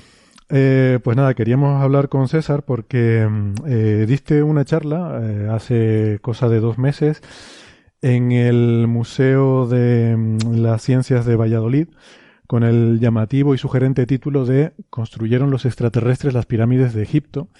Y entonces queríamos que, yo, yo la estuve escuchando y me gustó mucho y bueno, eh, queríamos tener a César aquí que nos explicara un poco esto porque tú tienes una teoría, César, muy rara. Eh, tienes una hipótesis ahí muy exótica que estuviste contando en esa charla de que al parecer, según tu opinión eh, de experto, que ahora discutiremos, tú sostienes que las pirámides no las construyeron los extraterrestres. Bueno, es un poco aventurado decirlo, pero sí, eh, creo que estoy convencido de ello. Bueno, pues ahora, ahora veremos en qué te basas para esa atrevida afirmación. Muy atrevida. Es que la- los científicos al final. Bueno, siempre, siempre tiene que haber alguien que tenga posturas así. Vamos a escuchar con la mente abierta, eh, ¿vale? Sin prejuicios. Sí. A ver qué, qué nos cuenta César. Bueno, antes que nada quiero decirles que la charla está en Evox. Si, si alguien tiene interés en escucharla, se la recomendamos porque eh, eh, la verdad que vale la pena. Yo me, me lo pasé muy bien. Y eso que, claro, eh, al ser solo audio se pierde el tema de, Sí. del el material audiovisual, de- audiovisual las transparencias que estás mostrando, ¿no? Pero les aconsejo, porque yo lo estaba haciendo, yo lo hice así cuando la escuché. Si la escuchan en el ordenador, pues la pueden ir escuchando con el navegador abierto al lado. Entonces, tal cual va contando, porque a mí me pasó lo mismo.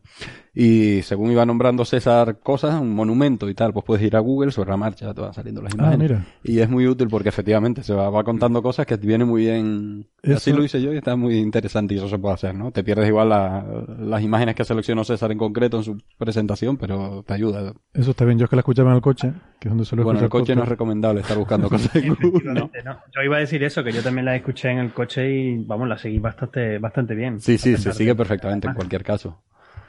Bueno, vamos a empezar por el principio, entonces, por la historia, ¿no? De dónde vienen estas ideas. o sea, la, la- la charla discute esta hipótesis, ¿no? De la hipótesis de ali- alienígenas ancestrales, que son los mm, responsables de estos grandes monumentos, porque no solo hablas de las pirámides, ¿no? También hablas de monumentos eh, de la América precolombina, em, de, mm, hablas hasta de, de, eh, sociedades en el Pacífico, la isla de Pascua, estas cosas. Em, entonces, esto viene, a mí me sorprendió eh, que estabas comentando que esto tiene unos orígenes bastante nítidos, porque yo pensaba que esto sería una idea muy difusa, que viene de mucho tiempo. Mm, Está claro que la ciencia ficción ha tenido mucho que ver, ¿no? Con transmitir estas ideas.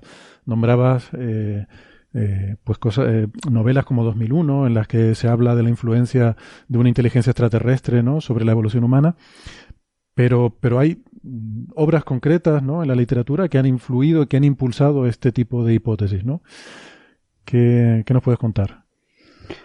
Bueno, es sobre todo una eh, la teoría de los astronautas o cosmonautas en la antigüedad, que es como se suele conocer todo este baturrillo, pues es un tiene sus orígenes en el siglo XX, Ah, eh, sobre todo en la segunda mitad del siglo XX, influido por la era espacial, eh, evidentemente. Pero también, como tú has comentado, la ciencia ficción tiene parte de culpa sobre todo algunas obras, bueno, como 2001, pero incluso algunas anteriores, por ejemplo, Howard Lovecraft, que es un autor que todo eh, centra eh, centra su sus novelas se centran sobre una idea que es la, la de una, una civilización en el pasado que, que, que col- extraterrestre, ¿no? que colonizó la Tierra.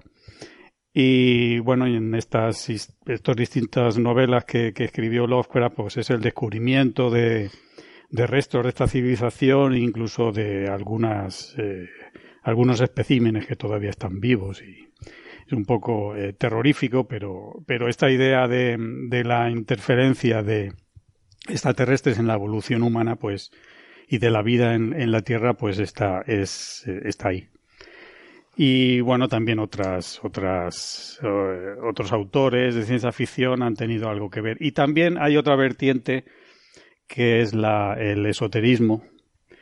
Eh, y el- hay una un movimiento en, la- en el esoterismo que es la teosofía que tuvo su origen a finales del siglo XIX, que también, bueno, ellos, eh, esta gente, pues defendía que había una serie de, de seres viviendo en el espacio, en los planetas del sistema solar, que, que interferían, aunque eh, estaban viviendo en otros planos, eran seres como más espirituales, que interferían en la, en la evolución humana. Había pues eh, habitantes en el Sol, en la Luna, en Marte, que de alguna forma estaban eh, estaban guiando ¿no? la, la evolución espiritual y, y material del, del ser humano. Y todo eso pues, es un, un caldo cultivo donde, donde aparecen ya las, las, la hipótesis ya más, más moderna dentro de, de la idea de los comunautas en la antigüedad.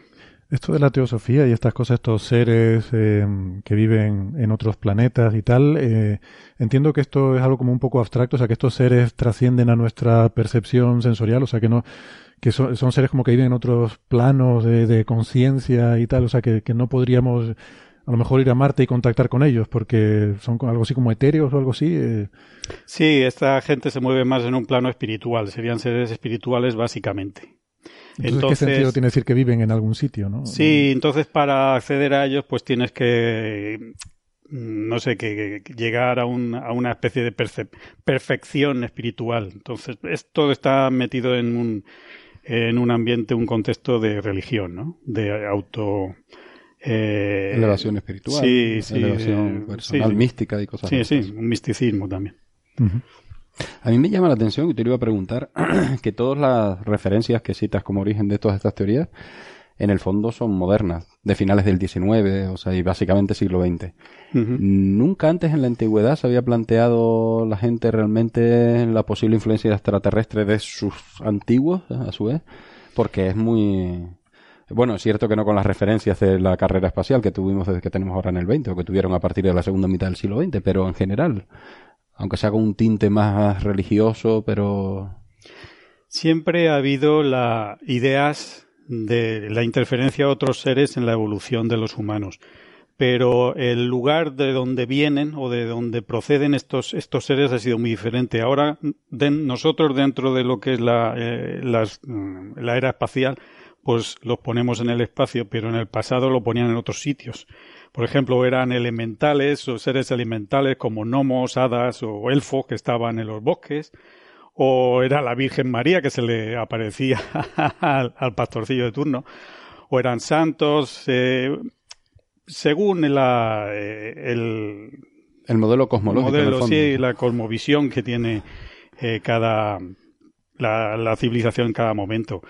Claro, es que antes de la era espacial, antes del siglo XIX, bueno, pongamos por ejemplo la, Edad Media, claro, antes de que existiera el sistema eh, heliocéntrico, eh, que la Tierra era el centro del universo, pues la verdad es que era difícil que hubiera que, se pudiera eh, invocar a seres extraterrestres, ¿no? Mm. Eh, entonces eran... En aquella época se quemaba la gente en la hoguera por sugerir que pudiera haber seres sí, sí, en claro, otros planetas. Sí, como Giordano Bruno, Giordano todo Bruno, esto, claro. Sí, claro. Pero, pero bueno, son los son las cosmovisiones que se tienen en cada momento es lo que, lo que define el, lugar de origen de estos seres. Pero siempre, siempre ha habido la idea, bueno, siempre en todas las culturas ha habido ideas de dioses, pues también alrededor de esos dioses hay otros seres que también de alguna forma están intercediendo por nosotros. En el fondo lo que nosotros queremos es que nos salven, ¿no? nos ayuden. Eso te iba a decir que esta, este movimiento ufológico, sobre todo de los años 60, 70, asociado con el New Age, de estos eh, extraterrestres bondadosos, espirituales, que son un poco que, como decías tú, ¿no? que mediante una elevación espiritual uno puede llegar a ellos y tal, en el fondo es, la idea que uno tiene de ángeles, ¿no? Eh, seres salvadores, ¿no? Como tú dices, o sea, alguien que uno espera que, que un ser superior, mm. ¿no? Que, que nos dice lo que tenemos que hacer y nos lleva un poco de la mano para salvarnos de nosotros mismos y para, o sea, es aterradora la idea de que tenemos libertad, independencia y podemos hacer bueno, podemos hacer barbaridades. O de hecho, siempre va acompañado de un discurso moral, de, un, de una ética, ¿no? O sea, todas estas teorías tienen una ética siempre. Bueno, bueno, depende. Algunos de ellos no. tienen ninguna ética. Sino directamente. Bueno, eh, Julio la teoría, ¿no? El teórico, ¿no? Y por alusiones, entonces, podríamos empezar a hablar de, de, un individuo en concreto que, según tú contabas, eh, ha sido un gran impulsor en el siglo XX de, de, estas ideas, no como ciencia ficción, no como historias que son historias apasionantes, bonitas, preciosas, sino como eh, venderlo como algo real que es este, este señor suizo Eric von Daniken, ¿no? Eh, no sé si se pronuncia así, von Daniken o como sea. Daniken. Daniken. no sé. Es una A con diéresis, bueno. Que mm, al parecer le dotó de, cierta verosimilitud de estas ideas y las expuso como ideas pseudocientíficas, ¿no? Con, eh, con vocabulario científico para transmitir un poco la idea de que esto tenía una base, una base detrás. Sí, este hombre eh, plagia bastante a otros autores menos conocidos eso está claro. Pero eh, no es que emplee un lenguaje científico, sino él escribe para el público. Él admite que él no, no, mm, él no, tiene formación científica ninguna. Y él admite que, que él no, lo que no quiso nunca era escribir un libro científico, porque hubiera sido aburrido y no se hubiera vendido. O sea, ahí. Eh, hay, que, hay, que, decir que tiene razón. Sí, esa es su, su, eh, su premisa, ¿no? Este hombre está vivo. Inicial. ¿no? en este sigue. Sí, sigue vivo. Estaba ya mayor, pero nació en el 35. Pero sigue, sigue vivo. Este hombre ha, bebido- ha vendido millones de, de libros, ha sido traducido a multitud de, de idiomas, se han hecho películas eh, sobre sus, eh, sus ideas. Y bueno, es, es- ha sido bastante conocido, más en los años 70, 80, más que ahora ya ha dejado. Ahora eh, estamos en una especie. En los años 70, 80 fueron muy, muy famosos los, los ovnis. Yo me Mm. recuerdo cuando era pequeño estaban en, en la prensa, en la televisión cada poco. Ahora ya eso ha, ha pasado un poco de moda y también toda esta historia alrededor de los cosmonautas de la antigüedad también ha pasado un poco la historia. Tú, tú no estás mucho en internet, ¿no? En redes sociales, porque No es posible que todavía exista algo, No, pero sí, sí, bueno. no, lo que pasa es que ahora las redes sociales amplifican, ahora encuentras de Claro. todo, ¿no? Pero digo, eh, lo que es las, eh, la prensa, la, la televisión, lo, lo, lo, lo demás, eh, Mm. La lo mayor oficial, audiencia, digamos, sí. ¿no? Sí, yo Sí, recuerdo, bueno, los medios recuerdo de creo que materia de telediario, digamos, podía Sí, ser salían en el perfectamente, telediario. ¿no? O sea, sí. Me acuerdo también, había programas de José María Íñigo, Ya. cuando yo era pequeño, que bueno, esto salía cada dos por tres allí, ¿no? Y eso lo veía todo el mundo, ¿no? Cuando sí. estaba la, la, cade- la primera cadena solo en la televisión española. Siempre hablamos de Jiménez del Oso. Jiménez del Y Oso, Jiménez del. Oso, un programa Jiménez, los sí. domingos por la tarde, que pasaba yo bastante miedo Estaba mucho. eh, oyéndolo y viéndolo. Sí, sí. Eh, todo eso estaba muy de moda, pero ahora ya. Esto es un poco, yo, yo recuerdo un libro que me fascinó, ya, bueno, ya yo era un joven adolescente cuando leí eh, Caballo de Troya de JJ Benítez eh, y, y me, vamos, me, me encantó ese libro, ¿no? Me fascinó mucho en aquella época. Todas estas historias, claro, son muy fascinantes, ¿no? Y, y es verdad que en aquella época sí que estaban más de moda, digamos, con más tintes de seriedad. Hoy en día, eh, yo creo que no está a ese nivel. No. O sea, las historias que oyes son mucho más, más chabacanas, ¿no? Eh, Sí, quizás es más material de redes sociales y estas cosas que de... Y hay también una cosa curiosa, que muchas de estas historias, de estos cuentos, ¿no? que fueron inventados hace 20, 30, 40 años, siguen todavía apareciendo cada dos por tres, aunque algunas historias, ¿no? Eh, eh, han sido ya demostradas de que no, de que son falsas, siguen apareciendo siempre. Siempre se sigue echando mano de las mismas eh, cuentos, de los mismos cuentos, ¿no? Claro. En definitiva. Bueno, entonces vamos con el tema. Em, la- las pirámides de Egipto, ¿no? Fontaniken. Este señor decía, por ejemplo, que era imposible que los egipcios pudieran construir semejante maravilla arquitectónica con los medios que tenían. Que a mí siempre este tipo de argumentos me parece una falta de respeto a nuestros Yo también antepasados. lo- es lo primero que pienso Eh, siempre, Sí, pero bueno. ¿y ¿por qué no van a poder los egipcios construir unas pirámides? Pero bueno, él hizo sus estimaciones y dijo que, que no, que era imposible, que se tardaría muchísimo tiempo. Y, y ahora... 600, 600 años, ¿no? Estimaba él, ¿no? Que se hubieran 600 tirado años, sí. haciendo la pirámide de Giza. Hmm. Y, pero esa idea no es, no es, no es correcta, ¿no? No, porque, bueno, es- esto es algo que la, pi- la construcción de las pirámides de Egipto es algo en que hay mucha gente que ha trabajado, gente seria, ¿no? Ya científica, bueno, gente desde arqueólogos, físicos, ingenieros han trabajado. Y, bueno, se han hecho pequeñas reproducciones eh, a escala, ¿no? De, de las pirámides, viendo a ver cuántas personas lo pueden transportar, piedras de similar tamaño a las que, a las que están construidas, ¿no? Y bueno, se, ha visto que, que- es algo que, que, que hubiera sido, eh, hombre, con mucho esfuerzo, con una, con una gran capacidad de organización, pero que hubiera sido posible por gente de la te- con la tecnología que tenía Egipto hace 4.000 años. Entonces, por ejemplo, para mover las piedras de dos toneladas y media, que son las, las piedras eh, más habituales en las pirámides, pues, por ejemplo, con ocho hombres eh, en un terreno plano, con ocho hombres utilizando rodillos, también mojando ligeramente eh, la superficie de la arena, con ocho hombres tirando. Eso, eso lo de mojar la arena es una cosa reciente, pues a mí me suena haber visto esa noticia hace unos años, ¿no? Como Sí. un, un avance que se había hecho en Sí, de- pero aun- aunque de todas formas está en algunas representaciones de, de los propios egipcios, ¿no? Eh, donde se ven eh, gente, o sea, un montón de, de- de hombres tirando de, de- cuerdas, ¿no? De piedras, se ve a algunos de ellos echando agua por delante, o sea, que, que ya estaba eh, ya, estaba dibujado, ¿no? en sus en sus imágenes de los egipcios, pero eh, eh, sí, en base a, esos, a esas imágenes, pues se han hecho ensayos sobre la arena, sobre el terreno de los alrededores de las pirámides y en efecto el, el- echando ligeramente, no mucha, porque si te pasas se ocurre el, eh, si te pasa de agua, entonces eh, embarra. sí es peor, ¿no? claro. Pero con la cantidad justa de agua logras que el rozamiento sea menor, pero otra cosa que es importante es que no se te acumule eh, arena delante, no se te forme una barrera de arena arrastrada que te pueda frenar el, el- el dispositivo. Entonces con eso se logra las dos cosas, disminuye el rozamiento y, y- y que no se formen eh, montones delante. Ujú. Entonces, con ocho personas, por ejemplo, para desplazarse en un terreno horizontal podría ser suficiente y unas 18 incluso. O sea, elevando a 18 cuando hay algo pendiente. Ujú. O sea, ellos montarían, imagino, unos grandes andamiajes con sus rampas y sus Sí. poleas y sus cosas.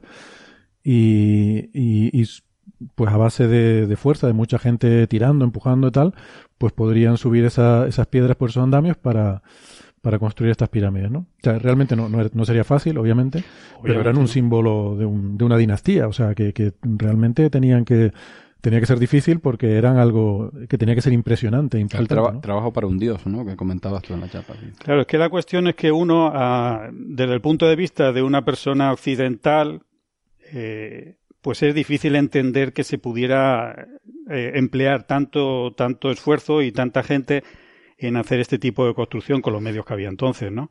Pero uno tiene que pensar también en, en el, eh, en la mentalidad, ¿no? De la sociedad que lo está, de, de las personas y de la sociedad que está, que está haciendo el- la obra.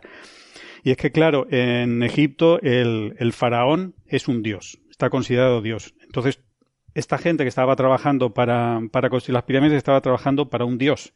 Entonces, eso obviamente eh, no es trabajar para un jefe. O sea, lo que uno trabajaría ahora en una empresa, ¿no? Estabas trabajando para un dios. Eso le da un... Eso es más todavía que un director de tesis. Evidentemente, aunque en algunos mucho. casos podría... bueno, eh, eh, No, no eran esclavos, como se no eran esclavos, parece ser. esclavos, sí. Los, los restos arqueológicos indican que, que es compat- o sea, lo que nos sugieren es que realmente eh, la gente que estaba trabajando era gente libre y que eh, trabajaban por grupos y que posiblemente había cierta competencia entre los distintos grupos Sí, hermandades, comentabas, ¿no? Una especie de sindicatos y tal, Sí. grupos y que formaban. y que igual pues eso había una cierta competencia a ver quién hacía antes las cosas Claro, bueno sí, sí, parece sí. Que, que, que, que, que era bastante mm, una visión más positiva a la que nosotros tenemos de todo esto no De O sea, no había alguien con un látigo dándole en la espalda. posiblemente no, Eh, Y además por temporadas, ¿no? No, no interfiriendo con las actividades de siembra en la Sí, vera del, claro, del porque río, etcétera, ¿no? si tú tienes a 30 o 40 mil personas que es lo que se estima que se empleó todo el año pues es una cantidad de gente importante que la tienes destinada a eso y no a otras cosas Claro. de mayor necesidad perentoria ¿no? para la población como es la agricultura u otras cosas O, o la guerra, quiero decir que O la eso guerra. nos puede parecer mucho, pero eh, esos imperios tenían ejércitos mm, considerables, incluso más grandes que, que esa masa de, de Claro, obreros. la O sea que- estimación que... tú hacías era 30 40 mil personas durante 10 años. Que 20, 10 tampoco son cantidades. eh, no es una dices, en un- cantidad tan, tan desorbitada desorbitadas. ¿no? Y bueno, y, y eso, y también las condiciones de la agricultura en el Nilo, que donde hay una, eh, bueno, que depende de- de- del ciclo hídrico, ¿no? Bueno, si hay el momento en que hay las inundaciones o cuando se rebaja el agua en el Nilo, pues hay periodos en que se, hay que trabajar mucho y otros periodos en que no hay trabajo en los campos. Entonces, en esos periodos en que no había trabajo en los campos, se supone que sería el momento donde eh, se intensificaría al menos el, el trabajo en la construcción de estas cosas.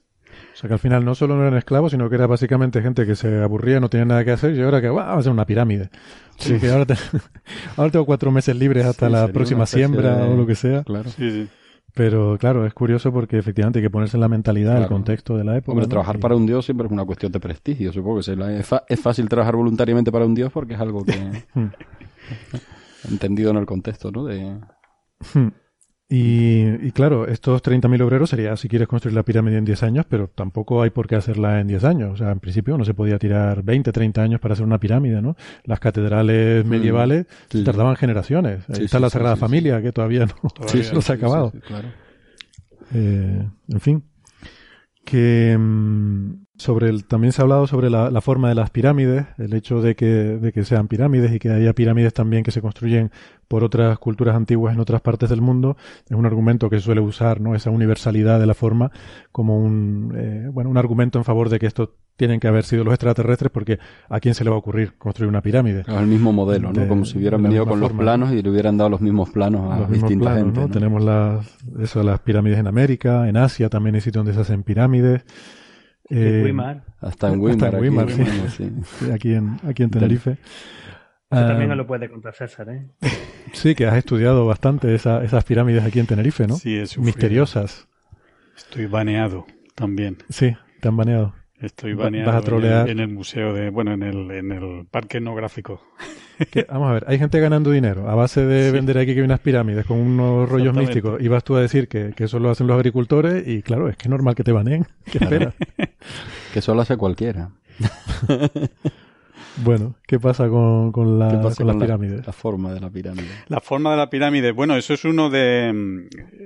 Eso sí, lo es, un montón de, de, preguntas que me han hecho, ¿no? En charlas y todo esto siempre sale lo mismo, que es que, que existan pirámides en distintas partes del mundo, pues es un, una prueba de que eso ha sido alguien que nos ha enseñado a hacerlo.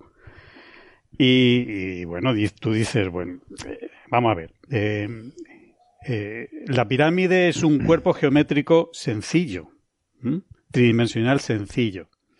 Y si tú intentas apilar piedras de la forma más estable posible, quizá entre lo que es, bueno, una pirámide o un, o un, o un cono, eh, no, vas a, no vas a salir mucho de ese, de, de, de, de ese, esa forma, ¿no? esa forma, ¿no? Esa Básica, ¿no? Y no lo vas a hacer un, un, un, cubo. Un cubo se caería por, los, eh, por las partes superiores laterales, seguro. Pero una pirámide o un cono, pues sería lo más, eh, lo más probable que te saliera. Uh -huh. Entonces, que no es, no es nada extraño. Eh, parece ser también la rueda. La rueda parece que se, se descubrió en distintos sitios independientemente. ¿Por qué? Porque también Obvio. es un, un concepto muy simple y, y muy útil. Y muy útil. Claro. Entonces, pues igual, el construir una pirámide, pues... Es curioso, son... no se usa el argumento para la rueda, ¿no? De que nos la enseñaron los extraterrestres, ¿no? Ah, es verdad. Porque no, no, no sé, nos parece como muy obvio una rueda, ¿no? Que la rueda sirve para, para cosas bastante más... Más mundanas. Más, mundanas, más sí. mundanas que, que, subirse a... o hacer una tumba de reyes Mm. o un centro ceremonial como los usan en, en, en, en América, ¿no? Mm. Qué curioso, porque el propio von Daniken decía, eh, según comentabas tú en tu charla, que el, el propósito de las pirámides era eh, tener un, un, edificio muy robusto estructuralmente que pudiera resistir terremotos. Ya ves tú, los terremotos en Egipto, que son una cosa tremenda, eh, para almacenar ahí algo valioso, ¿no? Sí, eh, eso es bueno, la, o sea, una de las razones... decir que él, él, mismo consideraba esa estabilidad estructural como una de las razones por las que se hace una pirámide, ¿no? Sí, pero dice que eh, él lo plantea como un repositorio de, como una cápsula del tiempo, ¿no? De, de, documentos o de algo, de enciclopedia, ¿no? De conocimientos, pero sin embargo dentro de la pirámide, por ejemplo, de la más grande de Keops no hay nada. O sea que, uh -huh. dime tú, eh, ¿para qué le sirvió, no? O sea, uh -huh. dentro de su teoría ni siquiera la pirámide de Keops ajusta, ¿no? yeah. Es que realmente lo de las pirámides, claro, esa función ceremonial que así se le ha dado desde la antigüedad a la pirámide en un montón de culturas también, pues me está acordando de las pulgadas divinas, ¿no? De Piazzi Smith, que él definió en sus trabajos sobre egiptología, que esto fue donde se jugó su, se jugó y perdió su prestigio profesional que había ganado como astrónomo, pues definiendo, buscando estas proporciones, eh, precisamente las pirámides, entre otras en la de Giza, y definió la pulgada divina, ¿no? Que era la pulgada, o sea, el tamaño de la pulgada en eh, dictado por Dios para construir semejantes obras con tal nivel de perfección. Y además, de hecho, él fue uno de los retractores más importantes de la introducción del sistema métrico en el Reino Unido posteriormente, precisamente porque él creía la pulgada que es la medida que nos había dado Dios. ¿Cómo vamos a venir ahora a medir de otra manera, no? Ah, y, curioso, sí, no sabía. Sí, sí. ¿No sabías? Este fue Charles Smith. O sea, ganó su prestigio como astrónomo y lo perdió como egiptólogo. Lo perdió, lo perdió como egiptólogo. Ahí queda eso, César. No, que claro, hay que llevar cuidado. Cuando nos, nosotros tenemos una formación eh, sesgada como como científicos, ¿no? Además de ciencias naturales. Cuando nos metemos en, en humanidades tenemos que llevar mucho cuidado, porque la, la epistemología es diferente y, bueno. Es un caso curioso la, la, egiptología, ¿no? Porque, bueno, como cuando hemos hablado a veces con Belmonte, ¿no? Eh, se, se da esa confluencia ahí un poco extraña de, de ciencias naturales, de sociología, de arqueología, mm. de, de, muchas disciplinas diferentes, ¿no? Eh, que, Historiadores, que, sí, y cada uno con su método. Claro, sí, y una forma también diferente de, mm, de expresar las cosas, de mostrarlas. Por ejemplo, tú comparas el tipo de lenguaje que tiene un artículo científico y un artículo de humanidades no tiene nada que ver. O sea, nosotros empleamos muy pocas palabras en ciencias naturales, digo, muy pocas palabras en dar mucha información, sin embargo, en, en humanidades es casi lo contrario. Para plantear una idea, pues empleas mucha retórica. Bueno, también es porque no estás basado generalmente en datos, sino que estás basado en una reflexión sobre distintas teorías, mm. entonces tienes que hablar de la teoría de este, de otro, del otro y, justificar, ¿no? Pero de todas formas, eh, también, aunque, aunque los datos sean diferentes, la, la, forma de expresarse es diferente, ya de entrada, ¿no? Entonces, por ejemplo, yo que, eh, bueno, igual que Juan Antonio Belmonte, que también al ser, al trabajar en la gastronomía, pues solemos publicar también revistas de humanidades, eso también se nota mucho, ¿eh? nuestra forma de escribir en este tipo de revistas y después lo que los evaluadores de los trabajos y todo eso lo que nos dicen o lo que nos o lo que nos exigen, ¿no? Notas esa diferencia. Curioso. Y entonces hemos estado hablando de, Egipto, ¿no? Pero podemos pasar también a comentar alguna, algunas de, de las cosas que se han encontrado eh, en, la, en, la, América precolombina, en Ciudad de México, eh, hay, hay, yacimientos muy interesantes. Bueno, sabemos que, que sean pirámides prácticamente todas estas culturas, desde los aztecas hasta los incas. Eh, en Perú también hablas de, de, de, Tiahuanaco, ¿se llama este poblado? Tiahuanaco, sí. Tiahuanaco. Que estos son sitios que tú has visitado, creo. No, no, Tiahuanaco no, en Bolivia está. Pero México sí. En México sí, sí. ¿Qué, ¿Qué, tipo de historia hay sobre estos eh, alienígenas. También hay cosas, creo que contabas en, tu charla, ¿no? Ciertas pareidolias entre representaciones que, que, aparecen, que, bueno, podría aparecer un astronauta en una nave y cosas Fíjate, eh, eh, esto, lo que te voy a decir, podría explicar también la cuestión del antropocentrismo, el eurocentrismo que hay en todas estas historias, ¿no? Mm. Por ejemplo, yo que he vivido en México, ¿no? Y, también, bueno, eh, eh, también he hecho gastronomía en algunas pirámides y, bueno, he estado con cierta relación con el mundo de la antropología allí, ¿no? Que es, aquí se llama arqueología y antropología. ¿Por qué? Porque buena parte de la tradición antigua está viva. Entonces allí, eh, todas estas teorías relacionadas con las pirámides es que casi nadie se las plantea. Porque allí saben quién fue, quiénes fueron los que la construyeron y cuál era la ideología de los que lo construyeron. Entonces, eh, Eric von Daniken allí, pues la verdad es que tiene poco que hacer. Eh, Porque están vivos. Están vivos y saben perfectamente. esa cultura todavía, todavía existe, claro. Sí, no hacen ya pirámides, pero, pero saben, saben por qué las hacían y saben cómo las hacían. Entonces, pues, mm. el antropocentrismo es eh, gente que ha viajado poco, que se ha metido poco en, en, en, lo que es la idiosincrasia de otras culturas, ¿no? Sí, supongo que en estas historias tampoco tienes mucho interés en entender las cosas, en entender las culturas, sino básicamente en formular tu, tu teoría y venderla, ¿no? Que creo que es de lo que se trata. Entonces, si a lo mejor te pones a, a entender las cosas y tienes una explicación más normal, pues aburrida, pragmática y, no, y que no vende libros. Y ¿no? que no vende libros, pues igual eso te fastidia la cosa, ¿no? Pero sí que hay un cierto, eh, no, hay una cierta supremacía eh, racial, cultural, en todo este tipo de cuestiones de pensar que los antiguos eh, pues no tenían estas capacidades, que los egipcios no tenían estas capacidades, que los pobladores americanos no tenían estas capacidades. ¿No hay algo también ahí de, de supremacía que por otra parte está muy de moda en la Europa de principios, mediados del siglo XX? Pues sí, bueno, la idea de la superioridad cultural, eso sí, está, el etnocentrismo, el eurocentrismo está, está presente, ¿no? Por ejemplo, bueno, Daniken tiene un montón de frases, ¿no? Que lo, que lo, que, dan ejemplo de eso. Por ejemplo, hay una, aquí la voy a leer, que la tengo aquí a mano, dice, los mayas eran inteligentes, tenían una cultura muy desarrollada. Es difícil creer que se originó en gente que vivía en la selva. O sea, dices tú, eh, bien, eh, yo supongo que esto es, se refiere a la selva americana, pero imagínate todo esto si fuera referido a la, se- a la selva negra alemana. ¿Aplicaría el mismo criterio? Seguramente no. Claro. Sí. Sí, sí, sí, implica un sesgo evidente, ¿no? Está ahí Sí. subyaciendo.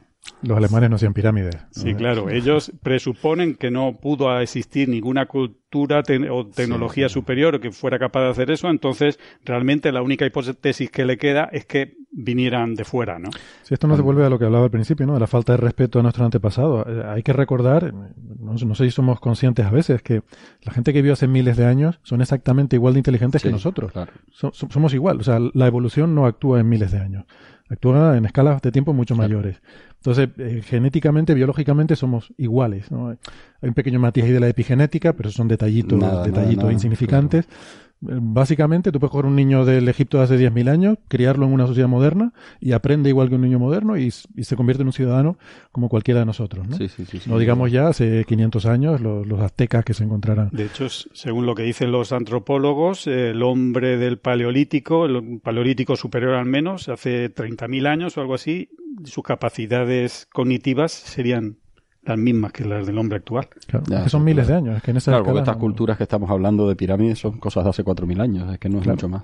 efectivamente. 4.000, la, la, la, la- 4.000 las más, las más longevas, las claro. egipcias. Sí, Todas estas todas- americanas son de hace 1.500 años, de Estas hace 1.000 años. americanas son más De recientes. hace 2.500 años, 1.000 antes de Cristo. A mí me hace gracia, nombrabas en la charla un ejemplo de un muro, ¿no? Que fue empezado por incas y luego continuado por españoles, ¿no? Después de la llegada de los españoles a América, ¿no? Y hay una diferencia tecnológica clarísima. O sea, el muro inca está bien hecho y el otro no, ¿no? Está- y entonces sería como va un poco en contra de esta visión eu- eurocéntrica, ¿no? De que parece que, bueno, claro, con nuestro nivel de tecnología, si no somos capaces, entonces estos indios que viven en la selva, mucho menos. Y no, sería al revés en este caso, ¿no? O sea, no, es que ellos sí lo sabían hacer, o sea, porque se- por lo que sea, porque su experiencia les había llevado ahí, ¿no? Sí, sí.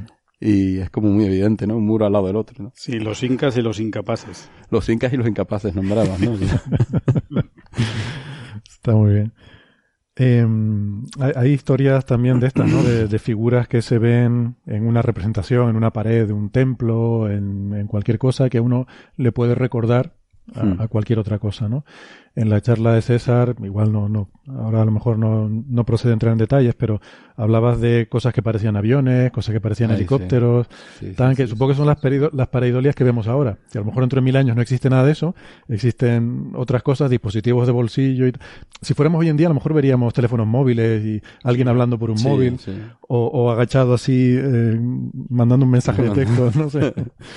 Sí, los aviones Quimbaya, ¿no? De Colombia, comentabas y tal, que efectivamente pueden ser perfectamente ser peces voladores o cualquier otra cosa, pero nosotros vemos aviones, Tú lo claro. interpre- Cuando tú no conoces algo, Claro. es una cosa que para ti es desconocida, intentas eh, ponerlo en términos de tu cultura, ¿no? Y en este sentido, una de esas cosas que circulan en redes sociales, a mí me, me llega mucho, cada, cada dos por tres tengo que, que desmentir esta. Hay, hay unas fotos de una catedral en España, creo, creo que es en... ¿Dónde? es? ¿Granada? Pues- Salamanca. no, Salamanca. La de Salamanca, el sí. astronauta. de Salamanca, sí, sí. Salamanca. La del astronauta de Salamanca. Sí. Sí, sí. Que, bueno, pues nada, te- si conoces la historia, te dejo que la cuentes tú, César, entonces. Que es que es muy divertido. ¿no? Eh, bueno, es, eh, hay un montón de figuras de estas, de demonios, de, de, de- de santos, y en medio, entre En- en una medias pared de de la marasma, ¿no? Sí, sí, un marasmo de figuras, hay un astronauta, ¿no? Mm. Y después Además que- se ve hasta la huella, ¿no? El zapato con la huella como la de Neil Sí, Armstrong, y ¿no? el casco, y después ¿no? creo El que hay un también un diablo comiéndose un helado. Sí, también. Un cono de helado Con o un algo cono de así. helado, sí. Estuve, estuve en Salamanca una temporada larga en una estancia y sí recuerdo de pasar Sí, está, curioso, sí, está bien. Y, y nada, pues te, te llega te llega eso, ¿no? Como un misterio, ¿no? ¿Cómo puede ser eh, en la época que se construyó Sí, esta sí. catedral que pudieran predecir eh, un astronauta y tal? Y la, la explicación es porque hay, hay una costumbre, entre, pero la costumbre por lo visto es ancestral. y además creo que es en toda Europa, cuando se, se hacen, eh, ¿cómo se dicen? Ref- Reformas, no, restauraciones. Mm. Restauraciones. eh, restauraciones eh, en estos monumentos, pues el artista que hace la restauración suele incluir algún elemento moderno de la época, Suyo. suyo, Su, de su web, su, época. su firma, ¿no? Sí, ahí un poco escondido, ¿no? Entre la, entre la restauración. Y creo que la última que se hizo ahí fue de los años 90, que es donde se incluyó este, El astronauta. este astronauta y este helado, ¿no? Es algo sí. así, ¿no? Sí, algo así, sí. Pero, pero vamos, que hay otras también más Ah. antiguas en las que se introducían elementos de, de la época, ¿no? De, Claro. de principios del siglo XX, del siglo XIX. En algunas catedrales se pueden ver elementos también anacrónicos Ah. totalmente con la época en la que se construyó la catedral. Incluso Así cosas que- como las que comentabas César tú en la charla, ¿no? En- una, no me acuerdo en cuál de las pirámides que comentabas, que había inscripciones de dos épocas. O sea, una Sí. inscripción previa tapada con yeso y vuelto a escribir, el paso del tiempo ha desvanecido el yeso, entonces han mezclado las dos inscripciones. Con lo cual empiezan a aparecer esas figuras, aviones, tanques o no sé qué, es- cuando es realmente lo que estás es mezclando dos escritos de épocas Es una distintas. inscripción que está en un fondo, templo en Abidos, que es una inscripción originalmente eh, el, el- el faraón que hace el templo, que creo que fue Seti I, escribe su nombre y un mensaje en, jeroglífico. Después, eh, su hijo, Ramsés II, tapa en yeso y escribe sobre esa misma zona su nombre y, bueno, y parte del mensaje lo utiliza, bueno, cambia un poco el mensaje, pero tapando con yeso y volviendo a, delinear eh, los nuevos símbolos. El yeso era el Tipex de El egipcios, El ¿no? ¿no? Eh, el yeso era el Tipex de entonces, pero claro, el yeso se fue. Y entonces lo que pasa es que la, ah, la imagen que tenemos ahora, eh, lo que se ve ahora es la superposición de esos dos, dos eh, rascados, ¿no? Sobre la, la piedra, ¿no? Porque es un bajo relieve, están, los símbolos están puestos en bajo relieve y eh, hay varios de estos signos que se parecen, pues uno a un tanque, otro a un helicóptero, otro a un avión, ¿no? Y dice, ¿Cómo es para posible? Idolia, ¿no?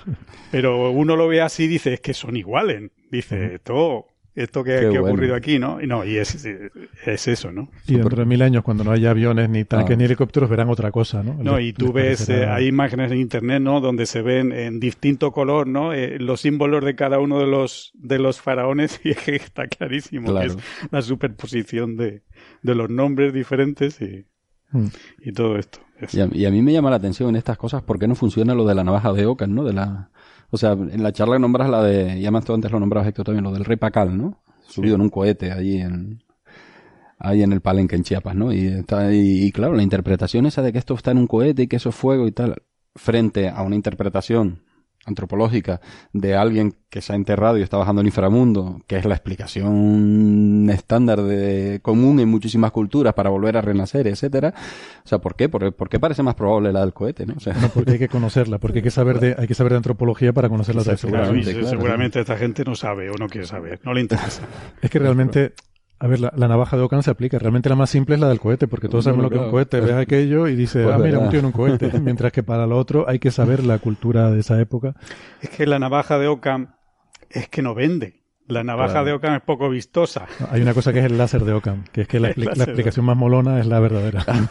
Entonces, este es un ejemplo claro del láser de Occam. sí, sí. Sí, es, es la contraposición del querer y el deber ser. Bueno, si quieren para ir acabando, eh, pues podemos meternos en, la falacia domine, ya, puesto, y vamos a hablar un poco de- del personaje este de von Daniken, eh, que otra cosa que yo no, no conocía, me, me resultó muy, muy interesante, ¿no? Que, que tú comentabas, que ya desde los 19 años fue condenado en Alemania por, eh, por robo, pues vamos, que era un ladrón, pero además es un estafador, eh, falsificador, eh, tiene condenas en la justicia, no, no por nada de esto, no por cosas extraterrestres, sino por su... Él era gerente de hotel o algo así, y Sí. tenía negocios turbios y estuvo condenado por varias, varias Sí, cosas. sí, pero ¿no? en su país, en Suiza, también en Egipto, ha estado, por lo menos que yo sepa, ha estado dos veces en la cárcel. Una fue por robar cuando era joven, unos pocos meses, pero después estuvo como tres años y medio, algo así. Y en Egipto fue, creo que no fue a la cárcel, no llegó a ir, pero fue culpable también de fraude y de malversación, algo así. O sea que es un personaje, Un personaje de curioso, poco fiar, ¿no? Obviamente. que, que eso, que no tenía formación científica, que, que bueno, no pasa nada, cualquiera puede tener ideas interesantes sin ser Mm. científico, pero, pero bueno, lo suyo, si te vas a dedicar a una cosa, lo, lo suyo es que, que, como dices tú, ¿no? Que, que, que te formes, Mm. que, que adquieras conocimientos para poder, por ejemplo, distinguir esto que tú decías, un señor en un cohete de, de una representación del, del ciclo de la vida. Y, pero sin embargo no se dedicó a eso, ¿no? Se dedicó a vender libros que eran bestsellers, a hacer películas, a hacerse millonario, un parque temático, creo incluso, ¿no? O sea que al final lo que está claro es que este hombre vivió de hacer un negocio. Y un negocio engañando a la gente y con poca. Eh, o sea, con poca honestidad, ¿no?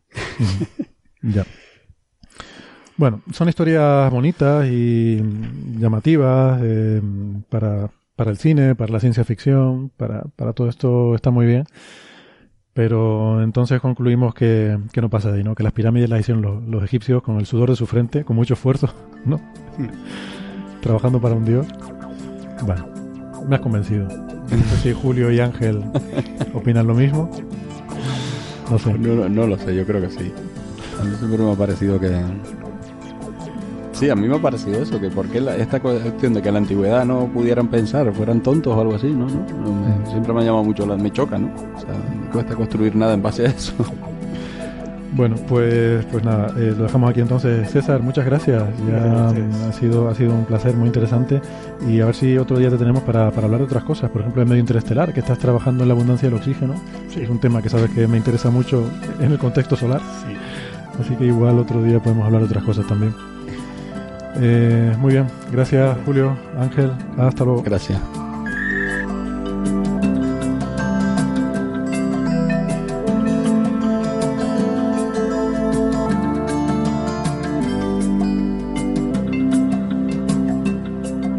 Usted accede a esta declaración de privacidad porque está escuchando este programa, visitando una página web o está utilizando una aplicación móvil que permite acceder a contenidos de Coffee Break, señal y ruido. Por consiguiente, estamos tratando información sobre usted que constituye, entre comillas, datos personales. Y Coffee Break considera que la protección de sus datos personales y su privacidad es un asunto de la máxima importancia. Coffee Break, con domicilio en la Vía Láctea, es responsable del tratamiento de sus datos personales, ya que decide por qué y cómo se tratan, por lo que actúa en calidad de, entre comillas, responsable del tratamiento. En esta declaración de privacidad, entre comillas, nosotros, se refiere a Coffee Break. Esta declaración de privacidad se divide en dos partes, la primera parte y la segunda parte. La primera parte es la primera y la segunda parte va después de la primera. La parte 1 contiene información práctica sobre los datos personales específicos que tratamos cuando usted visita nuestra página web o escucha Coffee Break, por qué tratamos estos datos y cómo lo hacemos. La parte 2 contiene más información general sobre los datos personales técnicos o transaccionales estándar que estamos tratando sobre los visitantes de nuestras páginas web y los usuarios de nuestras apps, la base legal para utilizar sus datos personales y sus derechos en relación con todos los datos personales recopilados sobre usted. Le invitamos a escuchar detenidamente esta declaración de privacidad y si tiene alguna otra duda relativa al tratamiento de sus datos personales, le invitamos a ponerse en contacto con el Data Protection Officer DPO en oyentes arroba señal y ruido.com. Parte 1. Información importante. Coffee Break Señal y Ruido está tratando datos personales sobre usted cuando visita y o utiliza nuestra aplicación. Datos personales específicos que se recopilarán. A tales efectos, recopilaremos los siguientes datos personales específicos sobre usted. Dos puntos. Aquellos datos que nos faciliten en caso de existir formularios de recogida de datos. Los datos que puede usted remitir al utilizar los apartados de contacto que puedan existir. Aquellos datos relativos a la aplicación que se descargue y utilice. Esta información puede ser proporcionada directamente por usted, por ejemplo, rellenar un formulario web o interactuar con una página web o aplicación. Proporcionada por terceros o obtenida a través de fuentes públicas de confianza tras obtener su consentimiento para proporcionarnos estos datos personales cuando sea necesario conforme a la legislación aplicable. Propósitos específicos para los que necesitamos sus datos personales. Utilizaremos la información recopilada con los siguientes fines específicos. No para gestionar nuestros usuarios, no para gestionar y mejorar nuestras páginas web y aplicaciones, no para medir el uso de nuestras páginas web y aplicaciones, no para mejorar y personalizar su experiencia y ajustar el mejor contenido a usted, no para enviarle servicios y contenidos personalizados basados en su ubicación, no para mejorar la calidad de nuestros productos y servicios y ampliar nuestras actividades comerciales, no para controlar y evitar fraudes, infracciones y otros posibles usos de nuestra página web y aplicaciones, no para carrera buscador de empleo. En caso de que esté activado dicha funcionalidad, sus datos serán utilizados con la finalidad principal de gestión y selección de personal relacionado con nuestra actividad, así como para permitir cualquier otra finalidad que las normativas de las redes sociales puedan permitir. Sí, para responder a un requerimiento oficial de una autoridad pública o judicial que cuente con la autoridad necesaria. No para gestionar nuestros recursos de tecnologías de la información IT, entre paréntesis, incluyendo la gestión de infraestructuras y la continuidad del negocio. No para reservar los intereses económicos de la empresa y garantizar el cumplimiento y la generación de informes. No para archivado y conservación de registros. Sí para cualquier otra finalidad que imponga la ley y las autoridades. Parte 2, otra serie de condiciones que no son tan relevantes.